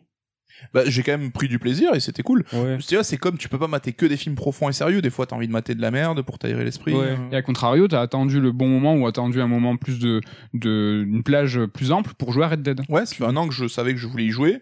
Je savais que là, début d'année, j'aurais plus de temps, qu'il n'y avait pas d'autres sorties qui allaient parasiter le truc. Ouais. Que j'avais aussi la Xbox One euh, X, qui était une machine qui me permettait d'en profiter, peut-être dans l'expérience la plus euh, optimale. Donc c'était le bon moment, ouais. Ludo, est-ce que t'as déjà mal joué à un jeu ou cette, euh, ce spot ne t'inspire pas non Euh, plus si, si, ça m'inspire beaucoup en fait. Parce que moi, je suis C'est très vraiment le chiant. plus sympa de l'équipe. quand même. Je suis très chiant pour ça. Et t'es le slow player à Euh, son paroxysme. Surtout, euh, j'ai un jeu en tête en particulier. Vous savez que j'aime beaucoup XCOM 2. Ah oui. Enfin, XCOM de manière générale. Rappelle-nous le nombre d'heures? Tu le sais le XCOM. nombre d'heures ou pas? Nombre d'heures, non, je sais pas, un millier à peu près. D'accord. Ah ouais, d'accord. J'espère. Euh, du coup, euh, XCOM 2, euh, t'as un mode de jeu qui s'appelle le mode Iron Man. Vous connaissez, non? C'est comme Dark Souls en fait. C'est à chaque fois que tu fais une action, euh, ta sauvegarde est effacée automatiquement. Donc euh, tu peux pas revenir en arrière, tu peux pas charger ta partie si t'as fait une connerie, etc. Je réfléchis à tes actes. Pour moi, c'est la seule bonne manière de jouer à XCOM. En fait, tu peux jouer en mode facile si tu veux, parce qu'il y a plusieurs. T'as compris euh, la question? Comprendre la rubrique. du tout, mais du coup, j'ai eu, euh, j'ai- mais j'en parlerai après, mais j'ai- c'est bon, j'ai eu une anecdote de jeu où j'ai joué comme une On merde. revient à toi. Ah, ça va. Ok.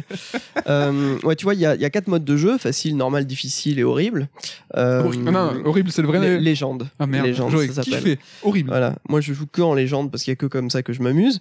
Mais euh, pour moi, c'est il y a pas de problème si quelqu'un joue en facile. Mais par contre, s'il enlève le mode Iron Man, ça m'embête un peu parce qu'il perd la, la vraie philosophie d'XCOM, qui est ben t'as des choix à faire, ils sont durs. Il faut les faire, il faut assumer, euh, faut assumer tes choix, quoi, assumer tes décisions. Voilà. Donc si t'as un mec qui meurt derrière, bah il est mort, c'est pas grave, tu continues. Et dans XCOM, c'est quelque chose qui est super important parce qu'on s'attache vraiment à. ouais, c'est ça. troupes, Tu t'attaches Mm. beaucoup à tes troupes. Et puis même euh, d'un point de vue, donc t'as les phases tactiques, mais t'as aussi les phases stratégiques. Bah, si t'as des mauvais choix euh, stratégiques, tu peux euh, foutre en l'air ta partie. Hein. Mais voilà, c'est de ta faute. C'est comme ça Ça qu'on Ça suit. rejoint un peu ce que dit David Cage, par exemple, sur ses jeux, où il suggère bah, de se laisser porter par ses choix, de pas revenir en arrière, même si on fait un choix qui nous allait Mhm. pas, parce que là, pour le coup, tu peux recharger une sauvegarde, et de, il conseille de pas rejouer au jeu une fois que tu l'as fait une, une deuxième fois, enfin, ne pas le faire une seconde fois, parce que là, tu verras un petit peu les ficelles, etc. C'est Mais l'ancien c'est un peu contredit, oui, parce qu'avec le dernier, euh, tu vois carrément toutes les ficelles à la fin mais de c'est vrai chaque qu'on en chapitre. avait parlé, que c'était rigolo, parce qu'il était allé un peu contre sa philosophie pour, euh, justement, gamifier le jeu, et que ça avait plutôt euh, porté chance au jeu, quoi, qui, s'en sortait peut-être mieux. Mais euh, là, voilà, c'est qu'un mec, qui, un créateur qui te dit, voici comment je pense être la bonne façon de découvrir mes jeux. Et euh, après, ah, chacun fait ce qu'il veut derrière. Mais c'est pas une question d'élitisme ou quoi. hein. C'est vraiment une question de d'apprécier l'œuvre, de, de ce qu'elle peut vraiment te donner, quoi. Apprécier tout le sel de l'œuvre euh, de cette manière-là, quoi. Après, tu l'as bien, bien poncé XCOM, toi, en tout cas. Tu as tout euh, le sel, ouais, clairement. Mais par, Chaque grain, c'est bon. Clairement, mais dès le départ, tu vois, la première fois que j'ai joué à XCOM euh, Enemy Unknown, donc sur, Yes. euh, sur PS3, bah, direct, je me suis mis en mode Iron Man parce que j'avais envie de vivre cette expérience-là. Ah, tu es pas allé crescendo? Non, non. Alors, si, j'étais en mode normal. J'étais pas en mode Ah, le difficile. nul. J'étais en mode normal, mais par contre, j'étais en Iron Man. Parce que c'est c'est Oui, ça oui. qui est vraiment intéressant dans cette, dans cette licence. C'est ce qui donne les, les situations les plus euh, intenses, les plus excitantes. euh. Voilà, si tu dans- sais que tu peux recharger si tu fais une connerie, bon, bah, tu t'en fous, tu fais ce que tu veux. Coucou. et dans Fire Emblem, récemment, justement, ils ont permis d'enlever la permadeath, qui était pas une option. hein. Ça fait quelques épisodes, ouais, c'est un peu. un C'est ce peu que je voulais évoquer, ouais, du coup, quand Ah Ludo parlait de, XCOM et tout ça, c'est là où j'ai eu le flash. euh, ouais, j'ai sagouiné euh, Fire Emblem Icos. C'est le premier, je crois, où vous avez fini le truc où tu peux Voilà, ouais. dans le temps. Et j'avais ça, et si j'avais pas assez de moyens de retourner dans le temps, je rechargeais ma partie. Enfin, personne ne crevait jamais hein, dans mon jeu, donc c'était magie. Et la sauvegarde, ouais, c'est un bon moyen de sagouiner les jeux. Death Stranding, je l'ai un peu sagouiné comme ça de temps en temps. Euh, vers la fin, j'ai eu une illumination, je me suis dit, mais putain, en fait, il, pardon, je suis vulgaire. Il suffit juste de, euh, de sauvegarder au début de ton périple, et s'il t'arrive euh, un gros souci en route, ben, tu recharges. Et du coup, il m'est arrivé deux, trois fois pendant Death Stranding, quand vraiment j'étais saoulé de la situation, euh, mes, mes commandes qui étaient en train de partir dans la flotte, parce que j'avais pas vu qu'il y avait un trou dans l'eau, bah, j'appuyais sur Start, je m'étais chargé et je repartais tranquille. Donc là, c'est pas une bonne façon de faire le jeu, au final. Et Voilà, pas bien. je viens de commencer Death Stranding il y a, il y a quelques semaines et euh, ça me viendrait jamais à l'esprit de recharger ma, par- ma partie, par Ah oui, exemple. bah oui, oui. Voilà. Hideo Kojima et Ludo comme te ça, euh, c'est impossible. Damien, une dernière réaction? Non, c'était juste pour dire que moi, je l'ai fait aussi comme Ken. Ah. Je- ça m'est arrivé euh, de trois moments, je me retrouve dans un camp de nuit. Ah, Ouais, le slow play là, mais euh, finalement ça recharge les sur la parties. toute fin, euh, j'ai- vécu des choses horribles et tout, et sur la fin, je, je connaissais les trucs horribles, je savais comment ça marchait, et du coup, je rechargeais. Quoi. Sachant que là, on n'est pas non plus dans un système de save state où c'est vraiment, tu es quand même censé refaire 15-20 minutes de Ouais, jeu. ouais. euh, Dans Death Stranding, petite parenthèse, Voilà. vous avez pas eu de gros cratères du coup à chaque fois. Si, bah si, du coup, Si, mais c'est ça, bon. je l'ai laissé. Enfin, c'est vraiment genre sur la fin, quand il Euh, m'arrivait des trucs, euh, enfin, qui m'étaient déjà arrivés et que ça me saoulait, je me disais bon, allez, vas-y, je me refais le trajet, et puis voilà. Moi, j'en ai pas eu, mais parce que je suis jamais allé jusque-là, même sans, sans les questions de recharge, en fait. Il est Parce que t'es jamais mort. Ouais, il j'allais mais, chambrer, je fais, jamais Oui, mort. mais j'ai jamais rechargé dans ces endroits-là, en fait. C'était plus dans les- pour les camps de mules que je rechargeais en général. Et il y a des gens, pour les jeux un peu qu'on à gameplay, par exemple, Bayonetta, qui zappent les scènes cinématiques, parce que pour eux, l'intérêt du jeu, c'est le côté gameplay. Ouais. Et moi, même si le scénar, euh, je m'en- il est pas vraiment très intéressant, c'est vrai que je me- j'aurais du mal à zapper les cinématiques, ça me frustrerait. C'est une autre façon de mal jouer. Ouais, Ce que tu dis. oui, De mais c'est pas pas profiter de- mal parce qu'on se- s'impose une surcouche narrative qui a pas lieu d'être. Kentucky Route Zero, zappelez, zappelez le, Les dialogues, le- les dialogues. Ah, mais là, c'est que ça ça n'a plus aucun intérêt. hein. Donc là, tu joues mal. Mais pour le coup, j'ai salopé le dernier interlude. Alors, pareil, je dis pas ce que c'est. Mais en gros, tu es dans une position et tu dois suivre des dialogues. Et t'as la caméra qui va euh, choisir quel dialogue tu veux suivre. Mais quand je suis un dialogue, ben, je faisais autre chose pendant que ça défilait. J'étais arrivé au bout de mes limites. Non, Ludo, j'ai Euh, non, non, je voulais juste dire que euh, j'avais déjà eu ce débat en fait bah, sur Background euh, avec des gens euh, sur un forum. Euh, et en effet, il y a des gens qui s'amusent de cette manière-là, donc euh, sans utiliser le mode Iron Man, etc. Et bon, bah, si les gens s'amusent comme ça, après, tu peux rien leur dire. Quoi. Bah, J'espère que vous n'êtes pas fiers de vous tous, autant que vous êtes. Euh, bah, ouais, faut qu'on trace un peu parce que jamais. D'accord. Euh, prochain, jamais, jamais, jamais. Prochain débat, donc euh, prochain spot. Faut que j'arrête. Quel est, d'après vous, le bon prix de la next gen? C'est aussi un des débats euh, donc actuels. On attend. Comme on disait tout à l'heure, que chaque constructeur avance ses pions. Ouais. Sony euh, attend que Microsoft dégaine, Microsoft attend que Sony dégaine. D'après vous, très rapidement, peut-être, un petit tour de table. Pour vous, quel est le bon prix de la next gen? Donc, peut-être parlons pas de Nintendo. De toute façon, on l'a assemblé ici aujourd'hui. On pense pas que Nintendo va dégainer une, une Switch euh, Pro HD. Je rigole. Euh, voilà, la PS4, la Xbox One X, série XSX. Euh, D'après vous, ça coûte combien? Coucou, je me tourne vers toi. Bah, ça coûtera 500 balles. Même si pour moi, le bon prix serait 400. 499. Mais 500 balles, c'est le prix où je trouve 400, c'est la limite où je trouve ça plutôt acceptable pour une console. 500, ça commence à devenir un peu cher. Mais si tu veux la pointe de la technologie, c'est le petit 100 balles que tu mets en plus pour aller, vas-y, euh, je suis à fond, euh, je j'ai la machine la plus performante. Sony a marché sur l'eau avec le prix du bonheur, le 399 qu'ils ont tenu toute la génération, la Pro, euh, le PlayStation VR, si je dis pas de bêtises. C'est vraiment un prix qui leur a porté chance. Bon, après, le VR, il s'est vite cassé la tronche. Hein. C'est vrai. Ouais, ouais. Mais euh, c'est en tout cas un prix d'entrée Oui, oui, qu'ils ont oui. essayé de garder. Euh, des bruits qu'on entend murmurer, c'est, euh, il, il paraîtrait que c'est un prix qu'ils veulent tenir, Mm. mais ils y arrivent pas. Petite parenthèse, on entend beaucoup parler de prix euh, de fabrication. Mm. Euh, Damien, tu peux peut-être nous en parler, je te vois te moquer. Bah non, c'était toi qui voulais justement faire un point là-dessus. Oui, euh, justement, ben, on entend beaucoup de prix de fabrication et, et là, c'est pas un prix de fabrication euh, sorti d'usine, c'est pas. alors, on parle de 450 dollars, donc Sony ne paye pas 450 dollars euh, pour que la, console soit construite, c'est un prix de revient, donc il comprend l'ensemble de la distribution et Ah, bah, euh, le, le paiement de tous les prestataires. ils auraient du mal à s'en sortir. Ouais, hein. Oui, parce que sinon, euh, bah, t'imagines faire traverser euh, par cargo l'ensemble de la planète. euh, Il faut payer un peu les gens. Même, tu peux nous en parler peut-être, Ken. C'est vrai que en grande distribution, Oui. euh, on, gagne peu. Enfin, les, les revendeurs Oui, gagnent peu oui, sur les consoles. Que dalle. Que dalle, mais- Ça joue à une console à 400 euros, ça va être peut-être 3, 4 euros, quoi. C'est voilà, c'est 3-4 euros. Ouais. Là, si on parle de prix de fabrication à 450 Oui, et qui voilà. rogne en disant ben, Sony va perdre 50 euros, ce n'est pas possible. Donc on parle de prix de revient. Donc Mhm. voilà, c'était cette petite parenthèse. Ken, est-ce que toi, euh, quel, est pour toi le bon prix J'avais beaucoup aimé la technique de Microsoft pour la 3.6 de faire une console euh, dite premium à 400 et une console euh, qui s'appelait la Core System à l'époque qui était à 300. T'avais la même chose, mais enfin des petits ajustements, un disque dur. Enfin là en l'occurrence c'était le disque dur pour la. Oui, pour il la premium il et la indispensable du coup le disque dur. Euh, bah j'ai fait. Il y avait des cartes mémoire. hein, Il y avait les cartes mémoire. Ouais. Je crois faisaient vrai. 8 gigas Le disque dur, de 20 gigas était non oui 20 parce qu'il y avait 8 gigas qui étaient pris par le système donc il en restait 12 et il coûtait 100 balles à l'époque tout seul mais bref ouais du coup euh, cette possibilité enfin cette possibilité oui d'avoir le choix euh, d'avoir un modèle euh, à mon avis le modèle premium sera plus à 500 parce que les, les gens commencent vraiment à péter un câble avec la puissance, etc. Et quand tu mets une console chère, ça donne aussi une image, je pense, de ah, enfin c'est c'est super puissant. Et c'est vrai que c'est le cher. bordel, on en a pas parlé, mais il y a c'est plusieurs versions de consoles. Oui, on sait oui. pas encore comment ça va se passer ni Voilà. chez Sony ni chez Microsoft. On sait qu'il y en a plusieurs. Bah, les gens sont habitués maintenant avec les gammes de téléphone où ça Voilà. vient par deux ou trois, euh, Apple, Samsung ou quoi. Et, Et même on se sont habitués à des prix de téléphone qui sont assez dingues aujourd'hui. quoi. 400, 300, ça me semble bien. Moi. 400, 300 Mm. Mais je pense que ce sera plus un 500, 350 par Ouais, parce que exemple. t'as- la Switch coûte déjà 300 balles aujourd'hui. Donc. Ouais. Damien, Comme coucou, je pense que Ouais. ça va tourner autour de 499 euros. 499. Mais euh, pareil, je pense que le bon prix serait plus autour de 400. Voire le bon prix serait celui de la version qui sortira un an après de la console. C'est-à-dire une fois qu'il y aura plus les problèmes des premières versions, comme à chaque fois. Fameuse première, Attendez avant d'acheter vos consoles, s'il vous plaît. fameuse première vague. Ludo, le prix. Le, quel est le juste prix? Ben, j'ai envie de dire 400 aussi, mais euh, 400, après, ouais. ça va beaucoup dépendre des jeux qui sortent euh, au départ, quoi. Des jeux qu'il y aura sur les consoles. Parce que bah, s'il y a rien, euh, même 400, euh, même 300, euh, je l'achète pas, quoi. Alors rappelez-vous, la PS2, il y avait rien. C'est euh, ça. On l'a quand même acheté. Alors, on sera à la Day One, Sur nous PS2, seulement. il y avait hein. rien au départ? Bah ouais, de ouf. T'avais SSX et euh, Fantavision. Eh. Fantavision. Fantavision, c'était pas ouf. Le premier gros jeu, je crois, c'est Il y a Gran pas un jeu de Turismo et baston, il y avait Onimusha. pas un Tekken Tag Ah oui, ou- Il y avait- Ah non. Il y avait Tekken Tag Ouais, mais Ouais, personne se touchait sur Tekken Tag, quoi. Si, mon frère. Après, on, ouais, on sait pas pourquoi. Il adore Nina Williams. Bon voilà, pour le prix des consoles, on est allé vite et on va passer au dernier on the, spot, on the spot et je pense qu'il va plaire à Damien. Donc euh, c'est un sujet inspiré d'une conversation que nous avons eue autour des fameux beau. goûters.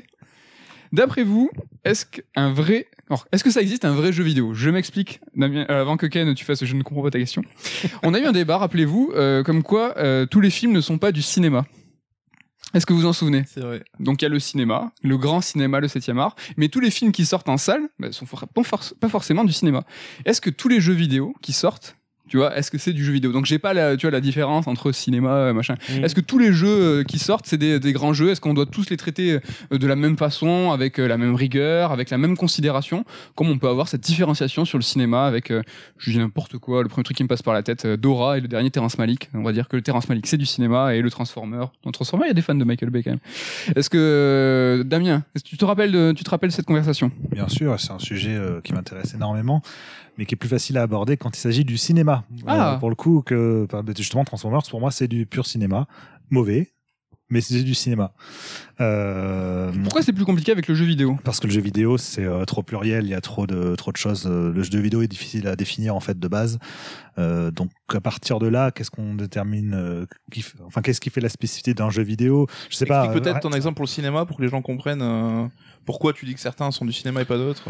en fait, pour moi, c'est du cinéma à partir du moment où ça prend en compte les outils du cinéma artistique, les outils artistiques pour pour raconter quelque chose, en tout cas pour raconter euh, émotionnellement, euh, narrativement, peu importe, mais par euh, par les moyens du cinéma. Donc en l'occurrence le montage, les réflexions sur le cadrage, euh, sur la lumière, sur plein de trucs comme ça. Il y a plein de films qui ne sont pas du cinéma pour moi euh, parce qu'ils sont pensés, euh, ils sont pas ils sont pas réfléchis en fait. C'est des films presque de scénaristes quelque part. Il y a Parce que je comprends pas, c'est pourquoi c'est pas applicable au, au jeu vidéo. Là. parce que le jeu vidéo, en fait, c'est trop compliqué. Rien qu'en termes de- d'objectifs du- d'un jeu, par exemple, je sais pas, tu vas prendre un- n'importe quel un jeu indépendant euh, ce- ce- où l'idée c'est, euh, je sais pas moi, euh, quel exemple je pourrais. euh, quel exemple- voilà, tu vas prendre un Street of Rage. Oui. Of Rage, comment tu peux comparer ça avec la proposition d'un euh, Death Stranding, par exemple? Bah, comment tu peux comparer un Terrence Malick et, euh, et un pauvre film Oui, mais parce que c'est- en termes de langage utilisé, c'est la même chose. C'est-à-dire qu'il va y avoir un montage, il y a une continuité, il y a des changements de plan, euh, il y a des personnages qui vont parler. Enfin, il y a voilà, il y a- les moyens sont les mêmes. Alors que Street of Rage, euh, les, les moyens, le langage, en tout cas en termes de gameplay utilisé, n'est pas le même que que pour Death Stranding, par exemple. Tu D'accord. si Donc, euh, en fait, ouais. c'est très compliqué la question. Ça peut pas être résolu là en cinq minutes, je pense. Mais je j'aime bien, j'aime mais bien ton idée. Non, mais j'aime bien ton, ton idée parce que c'est très intéressant. Et en fait, ça va dépendre aussi de ce que chacun va avoir comme conception du jeu vidéo. De il y a une différenciation de genre dans le cinéma. Il y a des, des films de, de différents genres qui ont le même langage cinématographique, donc avec les mêmes outils cinématographiques, mais qui parlent pas le même langage. Et dans le jeu vidéo, là, tu parles de deux jeux de genres différents, donc on pourrait comparer, tu vois, au genre du cinéma, mais finalement qui utilisent les mêmes outils de game design, les mêmes outils de gameplay. Ben, là, ils utilisent pas les mêmes outils de, de gameplay. Je- re- re- répète ta question. tu m'as tu m'as perdu. Euh, oui, Est-ce que c'est vraiment Après, tu peux trouver des points communs entre tout. Euh, tu- mais bien sûr que tu peux trouver des points communs entre tout. euh, C'est vrai que c'est une, question- une compliquée. C'est vrai que c'est question une est question compliquée. compliquée. Elle est très intéressante, mais je pense que là, il faut, c'est vraiment quelque chose qui doit être réfléchi, euh, pesé. C'est pas un on the spot arguments. comme ça lancé en l'air. que Ludo a des, des arguments là à faire, à faire valoir. Euh, je suis tout à fait d'accord avec Damien. pour moi, le jeu, vidéo, comme il dit, est, très pluriel dans le sens où même, j'ai envie de dire, pour moi, il y a, trois axes. Il y a bon, mauvais, en termes de qualité. Il y a euh, beaucoup de gameplay ou très peu de gameplay, tu vois, les jeux très narratifs où il y a très peu de gameplay. Euh, et très artistique et très peu artistique, en gros. T'as D'accord un t'as un Donc, des il y a- axes qui est assez subjectif. Donc, il y a des jeux, hein, le bon, mauvais Ton axe. ou- ah non, Le- il y a deux, enfin, du coup. Artistique, artistique, pas artistique. Artistique par artistique, ben si, euh, tu prends euh, bah, justement un jeu comme. euh, C'est même comme le sujet Death de la question. là, comme- presque. un jeu comme Death Stranding, par exemple, euh, voilà, il y a- c'est très artistique. Un jeu comme XCOM, ça l'est pas du tout. Enfin, pour moi, XCOM, c'est pas un jeu qui a une prétention artistique. Par contre, en termes de gameplay, il est excellent. D'accord? Donc, c'est vraiment un jeu de, de gameplay pur, Excellent, mais avec euh, zéro en art. Ou euh, mê- même des fois, c'est plutôt de mauvais goût, en fait, ce que tu vois dans XCOM. Mais ça en reste quand même un de, de mes jeux préférés, tu vois. Ouais, c'est une grille de lecture qui est, qui est assez intéressante. Donc voilà, enfin, j'ai l'impression qu'il y a, il y a ces, trois, euh, ces trois axes en fait. D'accord? Donc pour moi, ce que j'appelle mauvais, ça va plus être, euh, je sais pas, Call of, euh, Call of, enfin les gros blockbusters, euh, les trucs que j'aime pas quoi. Les- Ah, Days bon- Gone, Days Gone. Voilà, ah, bon c'est mauvais, c'est tu ce que t'aimes pas. C'est pas forcément ce Non, bon mauvais, c'est bon mauvais, c'est euh, Bah, Call of, c'est- euh, c'est difficile, non Call of, ils plutôt- sont, ils sont même très bons. hein. C'est Ouais. des très bons jeux. C'est juste. Ouais, ouais. Tu les aimes pas, mais qualitativement, c'est des super FPS. Donc t'as quatre axes à ton. euh, Ouais, dans ces Bordel, cas-là, dans ces cas-là, on va dire, on va dire quatre axes. Pour moi, le dernier, le bon mauvais, en En fait, 3D, c'était plus, non, pour moi, le bon mauvais, c'était plus blockbuster ou pas blockbuster, en gros. YZ. Mais bon, ça, la limite, on s'en fout. Ouais, allez, on va prendre que, on va prendre que deux axes. On va prendre que deux axes. tu nous, tu nous emmerdes. On va prendre que deux axes. Artistique, pas artistique, Franchement, ça, gameplay, pas gameplay. partait bien ton truc. Non, mais deux axes, ça me va très bien aussi. C'est plus Ok. facile à représenter ouais. sur une feuille. Donc euh, voilà, on va dire ça. Ok. Euh, artistique, pas artistique, gameplay, pas gameplay. Mais j'avoue, je vous piège, Voilà. c'est un peu dur. C'est un peu dur comme Et question. donc, Ken, euh, t'aurais quatre catégories de jeux. Quatre catégories de jeux. Moi, j'ai pas trop la réponse à cette question. Après, enfin, Tu me déçois de- aussi, De, base, la façon dont je j'appréhende le jeu vidéo, c'est j'ai envie d'être euh, diverti. de Ok. base. C'est comme ça que je prends le jeu vidéo. Comment tu prends le cinéma euh... ouf. Est-ce que Bah, j'ai peut-être plus une logique émotionnelle avec le cinéma. Ah. Je sais pas. Je... T'as ces considérations, toi euh, Ça, c'est du cinéma, ça, c'est pas du cinéma? Non, parce que le cinéma, euh, je, je m'y connais vraiment très peu, donc au final, tu me fous devant un film et je reste devant, et puis je, il va sûrement m'émouvoir, me faire réfléchir, tout ça, mais euh, on en reparlera un petit peu après à propos de ma carte blanche. Mais moi et le cinéma, tu me mets devant le film, à la fin, je te dis bon bah c'était bien, pas bien. Enfin, je me poserai jamais la question de c'est du cinéma ou pas quoi. Tu vas me prendre une comédie française claquée au possible, pour moi c'est du cinéma au même titre que que que je sais pas euh, un autre film, euh, un film d'auteur ou que sais-je. Pour ce qui est du jeu vidéo, ouais, moi ma logique avant tout c'est faut que ça m'amuse. J'ai envie que ce soit fun, etc.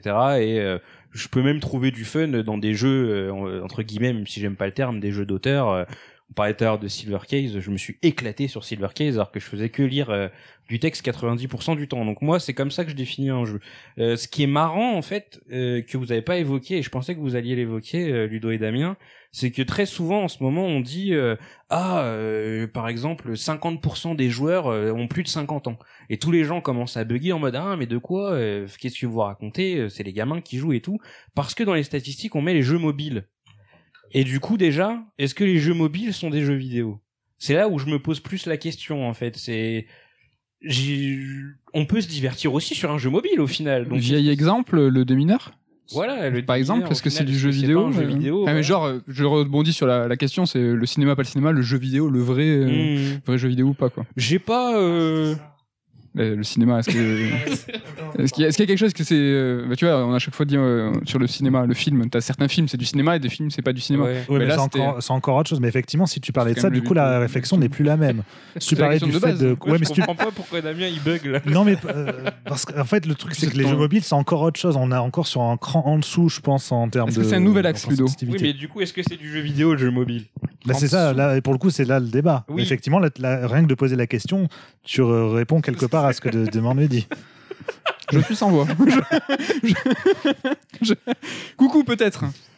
Ouais, alors déjà, quand on avait abordé ce débat à la rédac, j'étais pas d'accord avec Damien parce que pour moi le cinéma c'est un médium avant tout et il y a du bon, des bons films, des mauvais films, mais ça reste du cinéma.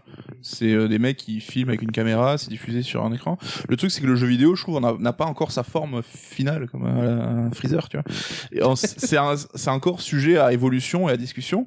Et euh, si on est pragmatique, c'est que l'essence du jeu vidéo c'est l'interaction et donc un jeu sera plus ou moins interactif et c'est là tant que c'est interactif c'est du jeu vidéo. Donc le démineur les jeux mobiles pour moi il y a même pas de débat c'est du jeu vidéo. Mm. après il y a des bons jeux il y a des mauvais jeux ça c'est encore autre chose. Mais là où je verrais plutôt euh, des formes différentes de jeux vidéo c'est plus dans la pratique et comment ce médium interagit avec le joueur. T'as le jeu t'es euh, passif enfin t'es en train de jouer sur ta console sur ta télé sur ton PC c'est une chose. T'as la réalité virtuelle je trouve qui ajoute une couche différente où là t'es immergé avec ton casque dans un autre euh, un autre univers et t'as par exemple la pratique euh, e-sport qui est plus encore une autre composante qui sort un peu du cadre du jeu parce que là on est plus aussi dans la performance sportive même si c'est via le médium du jeu vidéo. C'est plus ces trois distinctions que je ferais. Mais après moi tout ce qui est euh, jeu indé, euh, jeu console, PC ou mobile, ça reste du jeu vidéo. Il n'y a pas le bon et le mauvais jeu vidéo quoi. C'est pas comme les chasseurs. quoi. Damien. Et, euh, en fait, la question pour le cinéma, c'était d'où le, le débat, c'était pas une question de savoir s'il y a du bon ou du, mau- du mauvais cinéma, parce qu'effectivement, dans- comme tu dis, euh, dans l'absolu, c'est des choses qui sont filmées avec des acteurs. En fait, c'est plus de dire. Euh, Oui, mais tu dis il y a du cinéma comme c'est un peu une expression, tu vois, genre il y a de la recherche, du travail artistique. Comme Ouais. Une bonne Mhm. série peut être du cinéma pour toi, ce qui est un Euh, peu non. qui n'a pas de sens. Non, non, non, non, non. Une bonne série ne sera jamais de cinéma, ce sera une série. Typiquement, par exemple, on en avait discuté autour de Twin Peaks saison 3, Ouais. euh, que certains euh, médias ont classé dans les meilleurs films. euh, Ce qui était absurde quoi. Par c'est- définition. Ce qui est absurde, et je suis d'accord. Par contre, je considère que euh, Twin Peaks a des qualités de cinéma en fait. Là, Oui, c'est là où les nuances sont Ouais, ouais, non, mais c'est ça. hein. Mais, mais la qualité de cinéma, tout en euh, prenant à bras le corps sa qualité de série. C'est ce que, c'est pour ça que je comprenais pas les classements, par exemple, dans les cahiers du cinéma ou autre. C'est que pour moi, Twin Peaks saison 3, bah, il joue sur le côté, euh, c'est construit en épisodes. Il y a des jeux sur les récurrences en début et fin d'épisode. Il y a, enfin, il y a vraiment des, des idées qu'on peut retrouver que dans une série et pas dans, pas dans un Il y a un film. cliffhanger, quelque chose qui est propre à la série et Voilà, langage propre, de la au- série. quoi. propre au langage de la série. Et donc à partir de là, c'est une excellente série qui en plus se permet voilà d'offrir euh, bah, une mise en scène de cinéma. Donc c'est c'est toute l'ambiguïté de ce, de, de ce film. Ouais, mais je, enfin, je De- sais pas de ton avis, mais j'ai l'impression que quand tu parles de mise en scène cinéma, c'est créer un sorte de rapport d'échelle, genre euh, la bonne mise en scène, la mauvaise mise en scène. Bah non, coup, puisque comme je dis, euh, pour moi, Transformers, c'est du pur cinéma. Hmm. Le film de Michael Bay, c'est du pur cinéma. Il a un vrai langage cinématographique qu'on peut analyser, qu'on peut décortiquer, qu'on peut retrouver d'un film à l'autre. Après, je trouve ça nul. Et qu'est-ce qu'on a euh, fait au bon Dieu? Est-ce que c'est du cinéma Non, ça c'est de la merde, par exemple. ça, il n'y a aucune réflexion sur rien du tout. euh, C'est juste. euh, Oui, mais des jeux qui n'ont aucune réflexion pour revenir euh, à ce on the spot, des jeux qui ont aucune réflexion, qui sont là juste pour être la suite d'une d'une saga à succès, ça existe. Ça Ouais, pourrait être considéré comme. quand. Est-ce que tu as des... Oui, c'est. Ça veut dire que les, les films que tu désignes comme euh, être pas du cinéma, ils ont pas de réflexion? Ah mais moi je suis pas d'accord avec Damien. Ah oui. Du coup justement, mais C'est vraiment enfin, un con, quand, tu fais un film, même une comédie française à la con, Ouais. euh, tu réfléchis à comment faire rire. T'essayes de susciter quelque chose, une émotion, même si elle est nulle, enfin même si ça marche pas. Quand D'accord. tu fais un jeu vidéo, Oui, mais sans euh, euh, le fond, sans par les outils du cinéma, c'est-à-dire que tu mettrais la même chose, tu mettrais les acteurs dans une pièce, euh, tu laisserais tourner euh, la caméra sans qu'ils bougent, euh, ils seraient sur la même dynamique, ils essaient pas de réfléchir sur la question de dynamique de montage, de machin. Ah si, peut-être un peu, mais c'est tellement, c'est tellement limité que parce que le cinéma c'est aussi une question d'ambition à la base. On en- j'ai pas donné la définition complète, mais on en revient aussi à la projection sur grand écran, avec tout ce que ça implique derrière. Parce que sinon, c'est pour ça qu'on fait la distinction entre téléfilm ouais. et, euh, et film de cinéma. Oh, C'est tout le débat Quand je dis Netflix, cinéma, tu vois. voilà. Est-ce que Irishman, c'est pas un film de cinéma parce qu'il est sorti sur Netflix Mais non, justement, c'est du pur cinéma. Uh-huh. Parce que ça a été pensé comme si, ça- si c'était projeté au cinéma, on dirait oui, c'est du, c'est du pur cinéma. Le- et pareil, je veux dire, euh, dans les téléfilms, bon, bah, Spielberg, il a commencé avec Duel et c'est un grand film de cinéma, même si c'était un téléfilm. Mhm. Mais c'est euh, c'est que quelque part, euh, voilà, il faut prendre, prendre en compte le support. Enfin, il y a plein, plein de choses à prendre en compte. Après, est-ce que tu as un exemple, du coup, dans ce que tu disais, Mehdi, là, juste avant, quand tu parlais euh, d'une suite, euh, pas de réflexion, est-ce que tu as un exemple qui te vient en tête Ah, Est-ce qu'un Gears of War 4, c'est euh, du grand jeu vidéo ou c'est juste euh, Ouais, mais il y a toujours. essorer une formule et faire un peu toujours la Oui, même mais Gears 4, voilà, là, en- Gears 4 utilise tout ce que le jeu vidéo, le médium peut proposer euh, Enfin voilà, il, a- il y a du gameplay, il y a, il y a, enfin, a- c'est du jeu vidéo, c'est du vrai jeu Ouais, mais vidéo. du coup, est-ce que Kentucky Route Zero est un jeu vidéo euh, malgré tout, alors que le gameplay est quand même très très limité C'est là. bah oui, mais d'où le, le fait que je disais que c'est très pluriel le c'est jeu là qu'on vidéo. se rejoint pas, par exemple, quand tu parles de qu'est-ce qu'on a fait au bon Dieu. Évidemment, qu'à à mon sens, hein, ils utilisent le langage du cinéma, ils, en- ils utilisent le montage et tout. C'est juste que ça n'a pas de prétention artistique Mm. et ça n'a pas d'ambition de révolutionner, de sortir du canon. De... Sans révolutionner, c'est qu'il n'y a juste pas d'ambition artistique et c'est oui, pour mais ça que je dis ils que c'est utilisent pas quand même du le langage du cinéma. Oui, mais bon, euh, quelqu'un qui fait une pub euh, qui va mettre à la télé, ça il utilise aussi quelque part le langage du cinéma. Il y a du montage, il y a de l'image, il y a du son, euh, Mm. et pourtant c'est pas du cinéma. Bon, je ne relancerai pas le débat en vous demandant est-ce que Roblox est un vrai jeu vidéo? Parce qu'on connaît tous Roblox. Parce qu'on connaît tous Roblox, parce qu'on est. Mais là, c'est un jeu où tu dois fabriquer des jeux. Eh ouais. Ah, Et Dreams alors Et ouais. Et ouais, Inception, merde, alors. qu'est-ce qu'on fait Qu'est-ce qu'on fait On s'arrête en fait. C'est pour ça que c'était pas un vrai débat, c'est très dur de statuer, de poser Ouais. vraiment une réponse là-dessus, Ouais. c'était un on the spot, c'était un peu un euh, piège, c'était compliqué. ce qui est intéressant, c'est que le jeu vidéo justement est très très riche et permet plein d'expériences très Tout à différentes. fait. Et c'est plutôt positif. C'est ça qui est, c'est ça qu'il Ouais, prendre en compte. moi, ah, je relance pas, mais c'est là où je suis pas d'accord avec Damien, c'est que le cinéma aussi est extrêmement riche, extrêmement pluriel et on peut retrouver de tout. euh, Ouais, tu peux tenter Bah, plein bien sûr, mais choses. j'ai jamais dit le contraire. Mais si, t'as dit qu'on peut pas, le, le jeu vidéo est trop pluriel et on- que à cause de sa pluralité, on peut pas le désigner entre bons. Ouais, mais non, mais c'est que le jeu vidéo, en fait, euh, ce que ce qu'est le jeu vidéo est beaucoup plus difficile à définir que ce qu'est le cinéma. Ah, C'est-à-dire parce que- qu'il il y a beaucoup plus de codes différents dans le jeu vidéo c'est que que le jeu vidéo, en termes de euh, représentativité, de style de gameplay, de d'intention même que tu peux apporter à le faire un jeu, justement, voilà, l'intention de quelqu'un qui va con- concevoir un jeu Street of Rage et à le- plus que l'opposé de l'intention de quelqu'un qui va faire Journey, par exemple. Et donc c'est euh, c'est beaucoup plus complexe de définir, voilà, même en termes de, de, bah, euh, voilà, la réalité virtuelle, enfin même de, de, Oui, forme de représentation, ça va, c'est beaucoup plus large que le Parce que les le genres cinéma. se sont créés petit à petit, que ça a fait des genres, des sous-genres, etc. Mais est-ce qu'au Oui, final. mais c'est qu'on euh, peut pas définir en fait un langage spécifique du jeu vidéo. C'est-à-dire que le cinéma, quoi qu'il arrive, tu prends n'importe quel film, bah, le film, tu vas le lancer. Et donc, il y aura une continuité. Tu as des images qui vont s'enchaîner, voire une seule image qui va Ouais. continuer avec du son, avec, euh, voilà. Et tu peux pas faire autrement. Tu peux pas faire revenir le film en arrière. Tu peux pas, euh, Oui, mais il y a des codes propres à chaque genre aussi dans le cinéma. Le, le code des comédies françaises. Oui, mais ça, c'est du sous-code. C'est-à-dire que ça reste dans le langage du cinéma. Alors que le langage du jeu vidéo, bah, pour le définir, euh, bon courage. Oui, mais du coup, ça contredit ce que tu dis, parce que dans ce cas, qu'est-ce qu'on a fait au bon Dieu? C'est du cinéma. Vu que ça respecte ses Oui, codes. mais, Non, euh, ça respecte- les codes de son genre. C'est C'est ça, comme, on euh, mélange un peu de notions de d'artistique et de médium en fait. Alors, si tu veux, qu'on quand je dis du cinéma, et c'était pour ça le débat, peut-être qu'on aurait dû ça a euh, plus un abus de langage dans c'est que c'est cinéma avec un grand C. Que je Oui, voilà, c'est plus. euh, Il y a du cinéma, monsieur. Ce hipster, hein, Damien Ah. Méchery. Non, mais c'est l'idée. c'est- un gros ta Non, mais- gueule. Non, mais parce que j'aime le cinéma, vraiment, c'est- quelque chose qui me nourrit profondément. Donc, forcément. mais on l'appelle le sept- c'est le Vous, vous allez septième voir art. Sonic. Le, le cinéma, quand on le considère comme le septième art, bon, ben, le- qu'est-ce qu'on a fait au bon Dieu C'est pas, ça fait pas partie du septième art. Oui, mais tu ne mates pas, comme on disait tout à l'heure, que des grands films de 7 art, par exemple. Tu Ah bah non, et puis, mais encore une fois, c'est pour ça que je cite l'exemple de Transformers, d'un- d'un film qui est pas bon, enfin, euh, mais qui est par contre du vrai cinéma et qui utilise tous les outils cinématographiques et qui a une ambition artistique en fait. C'est-à-dire que c'est ça, Michael Bay, il a son style, il a son ambition artistique, qu'on aime ou pas, pas relancer. Grosso Non, merdo, non, mais tu peux. euh, tu, avant qu'on tourne en rond. C'est c'est la logique mercantile en fait que Ludo l'a un petit peu mis en avant aussi quand il évoquait le bon et le mauvais qui se calculent sur Quel- si quel c'est axe un blockbuster, b- blockbuster ou pas. Euh, Alors non, parce que moi je suis un très grand défenseur par exemple des Wachowski, enfin typiquement Matrix. euh, c'est totalement avec du une blockbuster. et- selon et- toi. ben, non, pas du tout, mais c'est du blockbuster. Ouais. Comme Death Stranding, je ramène au Le jeu vidéo. Stranding, voilà, et pourtant c'est un, un chef-d'œuvre.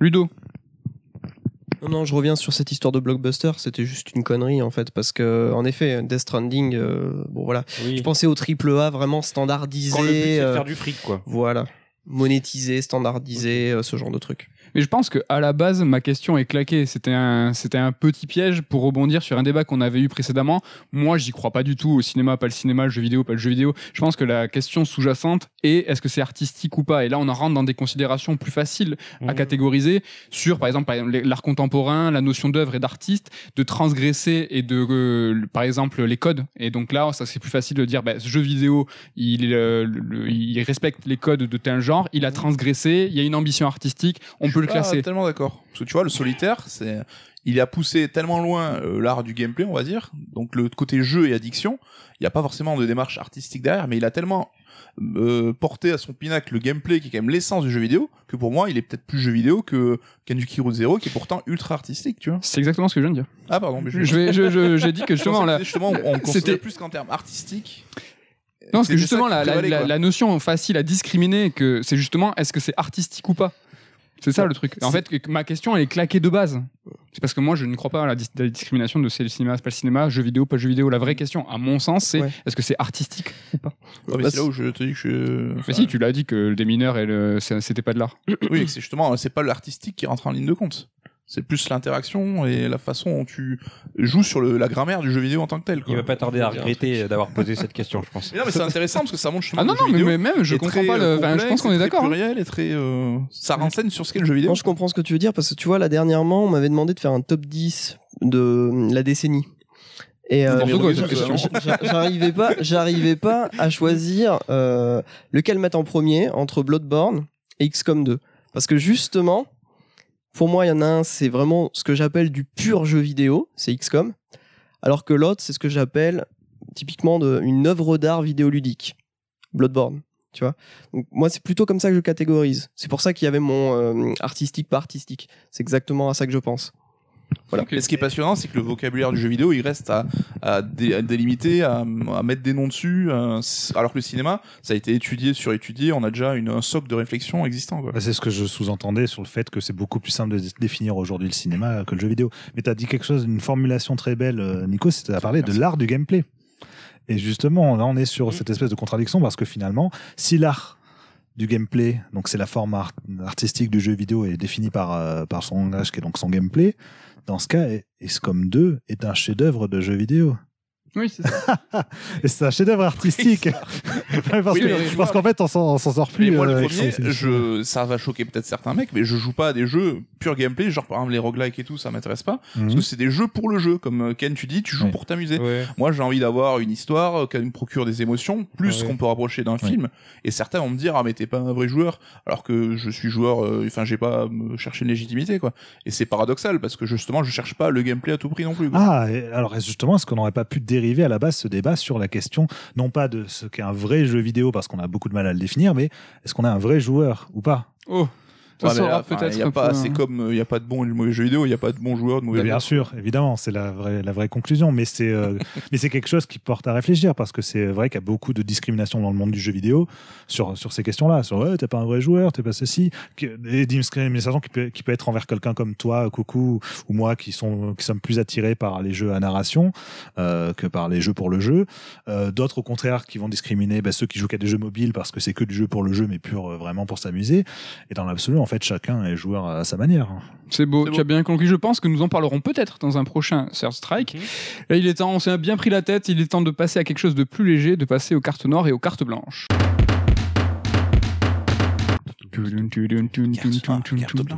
Attention Damien.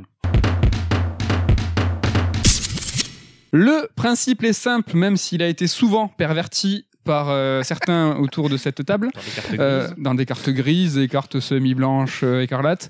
Euh, donc voilà, une carte blanche, c'est vraiment un conseil, c'est il faut le faire, c'est c'est ferme parce que c'est trop bien. Carte noire, ça y est, Ah, ça y est, Ken, Ken, il commence il va déjà. pirater la rubrique. Et la carte noire, c'est un, c'est un veto. Il faut pas le faire. Moi, j'ai arrêté de pirater. Faut pas le faire, c'est de la de mer. C'est mort de rire. mort de rire. Ken, c'est avec toi que je commence. Ouais, tant qu'à faire, du coup. hein, Allez-y. euh, Est-ce que c'est une carte noire ou une carte blanche? C'est une carte blanche du coup, mais c'était une carte blanche à condition. Mais bon, euh, puisque c'est C'est pas grave. C'est une carte blanche. Énonce, énonce tes conditions. Euh, bon, la Quelles sont-elles C'était juste d'avoir un bambin sous la main. C'était la seule Tu condition. veux nous parler d'un film? Oui, je veux vous parler du, du film Sonic euh, qu'on est allé voir Day One avec Nicolas et Mehdi. Abonnez-vous à notre Instagram. Vous avez les coulisses. Voilà, exactement.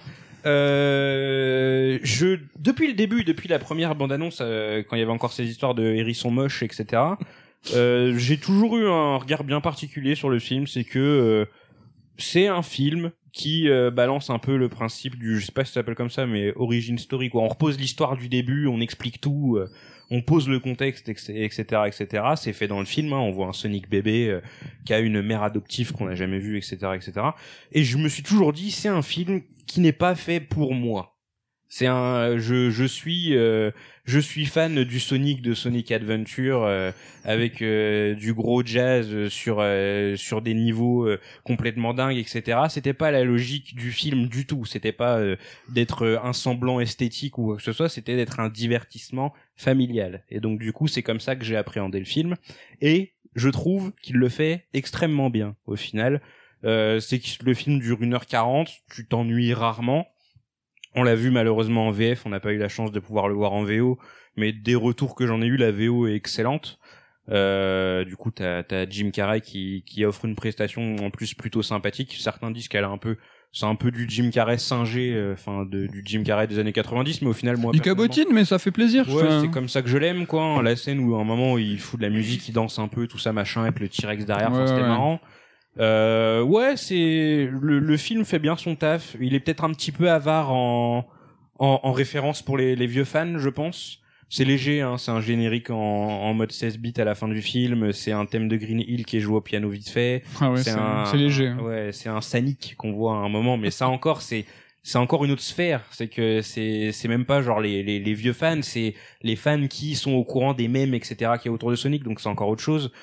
Je l'ai trouvé qu'il était un petit peu avare à ce niveau-là, même si sur la fin ça commence un petit peu à, à s'accentuer. Je vais pas spoiler. Mais comme tu l'as dit, de toute façon, le euh, film était pas pour eux. Oui, de toute façon, le film était pas. Donc c'était un mini os à ranger Voilà. en disant bon, il y a quand même deux trois petits clins d'œil. Exactement. J'ai pas, euh, j'ai pris soin d'éviter toutes les critiques euh, qui tournaient autour du film. En tout cas approfondies, j'ai juste lu des tweets ici et là parce que je me suis douté que justement on allait tomber sur des des mecs qui ont euh, 30 euh, 30 40 balais qui sont aigris et qui s'attendaient à je sais même pas quoi parce que de toute façon avec les fans de Sonic, on sait jamais ce qu'ils veulent. Donc euh, non ouais, le film euh, répond euh, fait très bien le taf et si jamais vous avez un alors y aller tout seul comme ça pour le kiff, je suis pas sûr honnêtement. C'est compliqué, ouais. plutôt attendre qu'il soit en service de vidéo à la demande sur je ne sais quel service ou quoi que ce soit.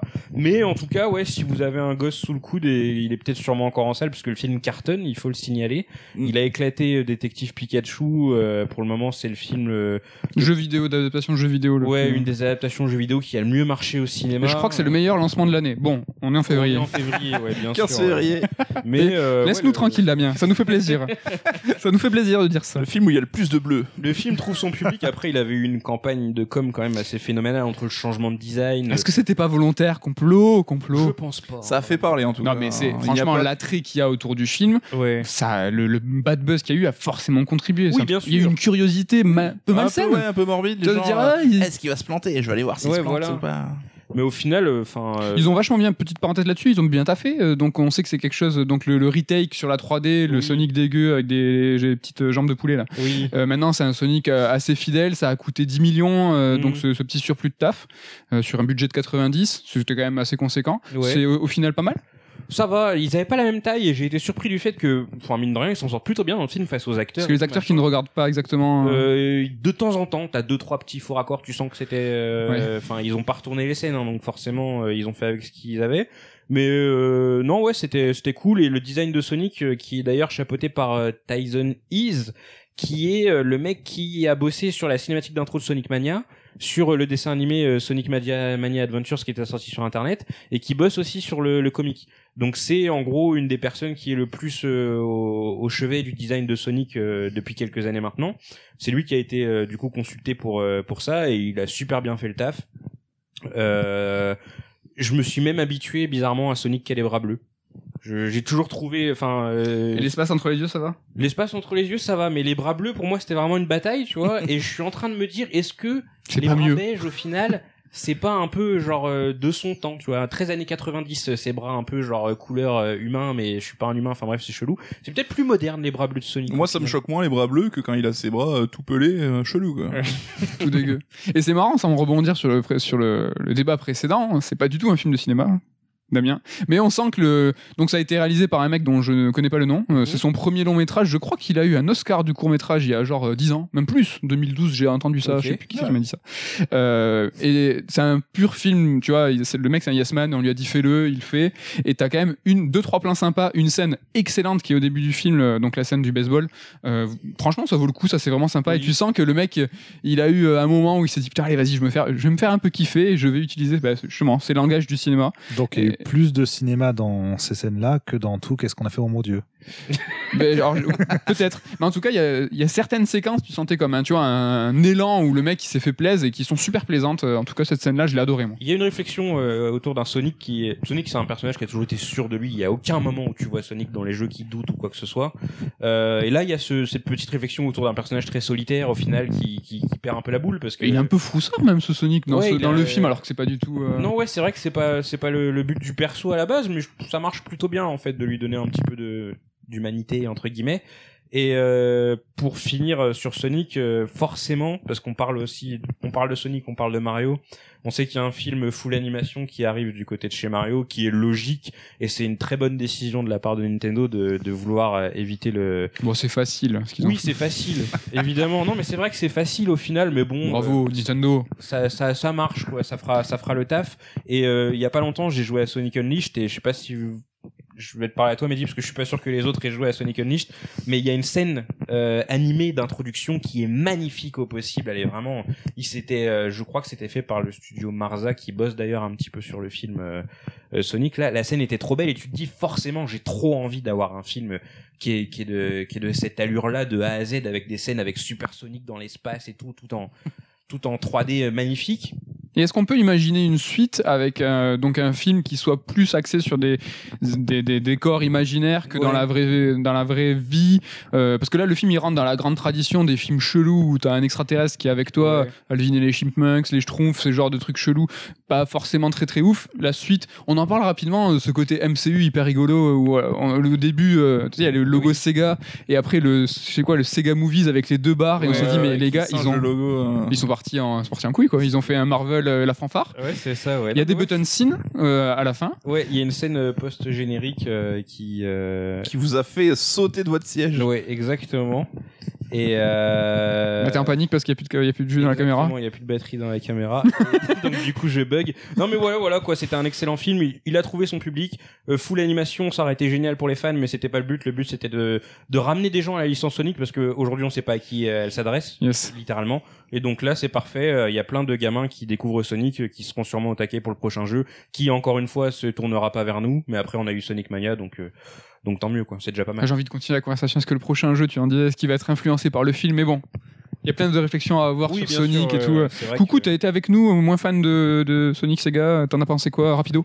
Euh, bah, comme Ken, hein, c'est un film qui est fait euh, pour les enfants, donc euh, forcément, j'étais pas le destinataire du truc, mais je trouve ça quand même plutôt correct. Ça prend pas son public pour un con et ça respecte le matériau de base. C'est quand même tout ce qu'on pouvait attendre. Au moins, c'est pas un truc euh, opportuniste dégueulasse, quoi. Ok, Damien, t'es chaud pour ta carte noire, carte blanche? C'est maintenant? Allez, je suis chaud. Allez, it alors. Ma carte blanche, c'est aussi du cinéma. Ah, du Beaucoup vrai du cinéma vrai cinéma. Attends, est-ce que c'est du vrai cinéma? Est-ce que du, du Kentucky Route Zero? Ah, Est-ce que plus. tout s'aligne en fait à la fin? Ouais, je crois qu'il y a un. Il y a un, Il y a un twist truc à la fin du. Alors, truc, quel est euh, ce film? Non, Ce film, c'est Make This Short, On Girl, qui est un film d'animation réalisé par Masaaki Yuasa, euh, qui a fait notamment le film Mind Game, qui a fait Lou et, Li- Lou et l'île aux sirènes, qui a fait récemment aussi la, hum, série d'animation, bon, Ping Pong, mais ensuite Devilman Crybaby, euh, qu'il a fait connaître un peu d'un plus large public qui est un artiste que j'affectionne particulièrement, je le trouve génial, j'adore son style, c'est quelqu'un qui aime J'adore son J'aime bien comment il non, s'habille. c'est quelqu'un qui aime le, le côté très pop psychédélique euh, avec euh, il aime distordre l'animation en fait il est pas du tout dans les recherches de décors détaillés de personnages détaillés de une forme de réalisme au contraire c'est euh, ça une des explosions de couleurs dans tous les sens C'est marrant Les- que tu le rapproches là, du réalisme. Mais il y a un côté, enfin, j'ai vu que Devilman Crying Baby, mais cartoon, quoi, au sens premier du terme. oui oui clairement clairement Ouais, je je- ouais. Parce que justement, il a, ses personnages sont très dégingandés. oui oui il est sur euh, des aplats de couleurs avec pas d'ombrage. Il est euh, justement ouais, euh, assez très très particulier. ouais. Ça, c'est très particulier. Je, ça ne peut ne pas plaire à tout le monde. Hein. Mehdi, tu nous en toucheras peut-être deux mots après. Mais euh, voilà, donc c'est un film qui est disponible sur Netflix depuis le début, euh, depuis le début du mois, depuis le début du mois de février. Il est sorti en même temps que les euh, films du studio Ghibli là qu'ils ont mis en La ligne. première vague. Après, c'est un film qui était sinon disponible déjà en Blu-ray. Hein. Il y avait une très belle édition Blu-ray qui avait été faite pour, pour le film. Donc, je le conseille. Euh, bah, tous ceux qui aiment un peu le cinéma d'animation un peu bizarre, un peu étrange. Euh, c'est drôle, c'est émouvant. Euh, le concept assez spécial, c'est-à-dire qu'on suit vraiment le long d'une nuit entière. Tout le film c'est- se passe sur une nuit. Une jeune fille euh, qui se retrouve euh, bah, à sortir, à aller boire des coups. euh. Bon, on va pas tout révéler parce que le film est un peu divisé en quatre étapes, euh, non pas quatre courts métrages différents. hein, Méfiez-vous à ce qu'on vous raconte. Méfiez-vous parce que Ken avait un peu induit quatre Mehdi en erreur pour- courts métrages. Voilà. Non, c'est pas quatre Non, non. courts-métrages, Un film, quatre histoires. Mais c'est un quatre, voilà, quatre sous-histoires quelque part dans le film, mais il y a quand même une continuité tout le long. Et euh, c'est un film euh, presque sur euh, une errance nocturne, des rencontres, des personnages un peu farfelus, loufoques, euh, et qui sont très vite très, bien caractérisés, c'est-à-dire qu'on on est content de les retrouver de temps en temps dans le film.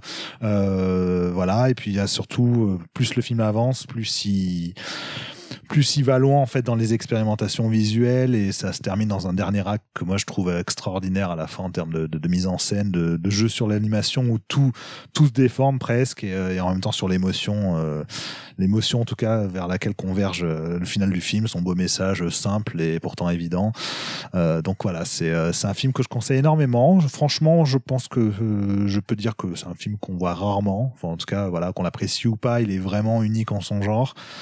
Et, euh, et dans l'absolu, j'aimerais même étendre ma carte blanche à l'ensemble de ce qu'a fait Masaaki Yuasa. Hein. Regardez toutes ces séries d'animation, Kaiba, Kemonozume, euh, Devilman Crybaby dont j'ai parlé, Ping Pong, le film Mind Game qui est pour moi l'un des films les plus fous de tous les temps.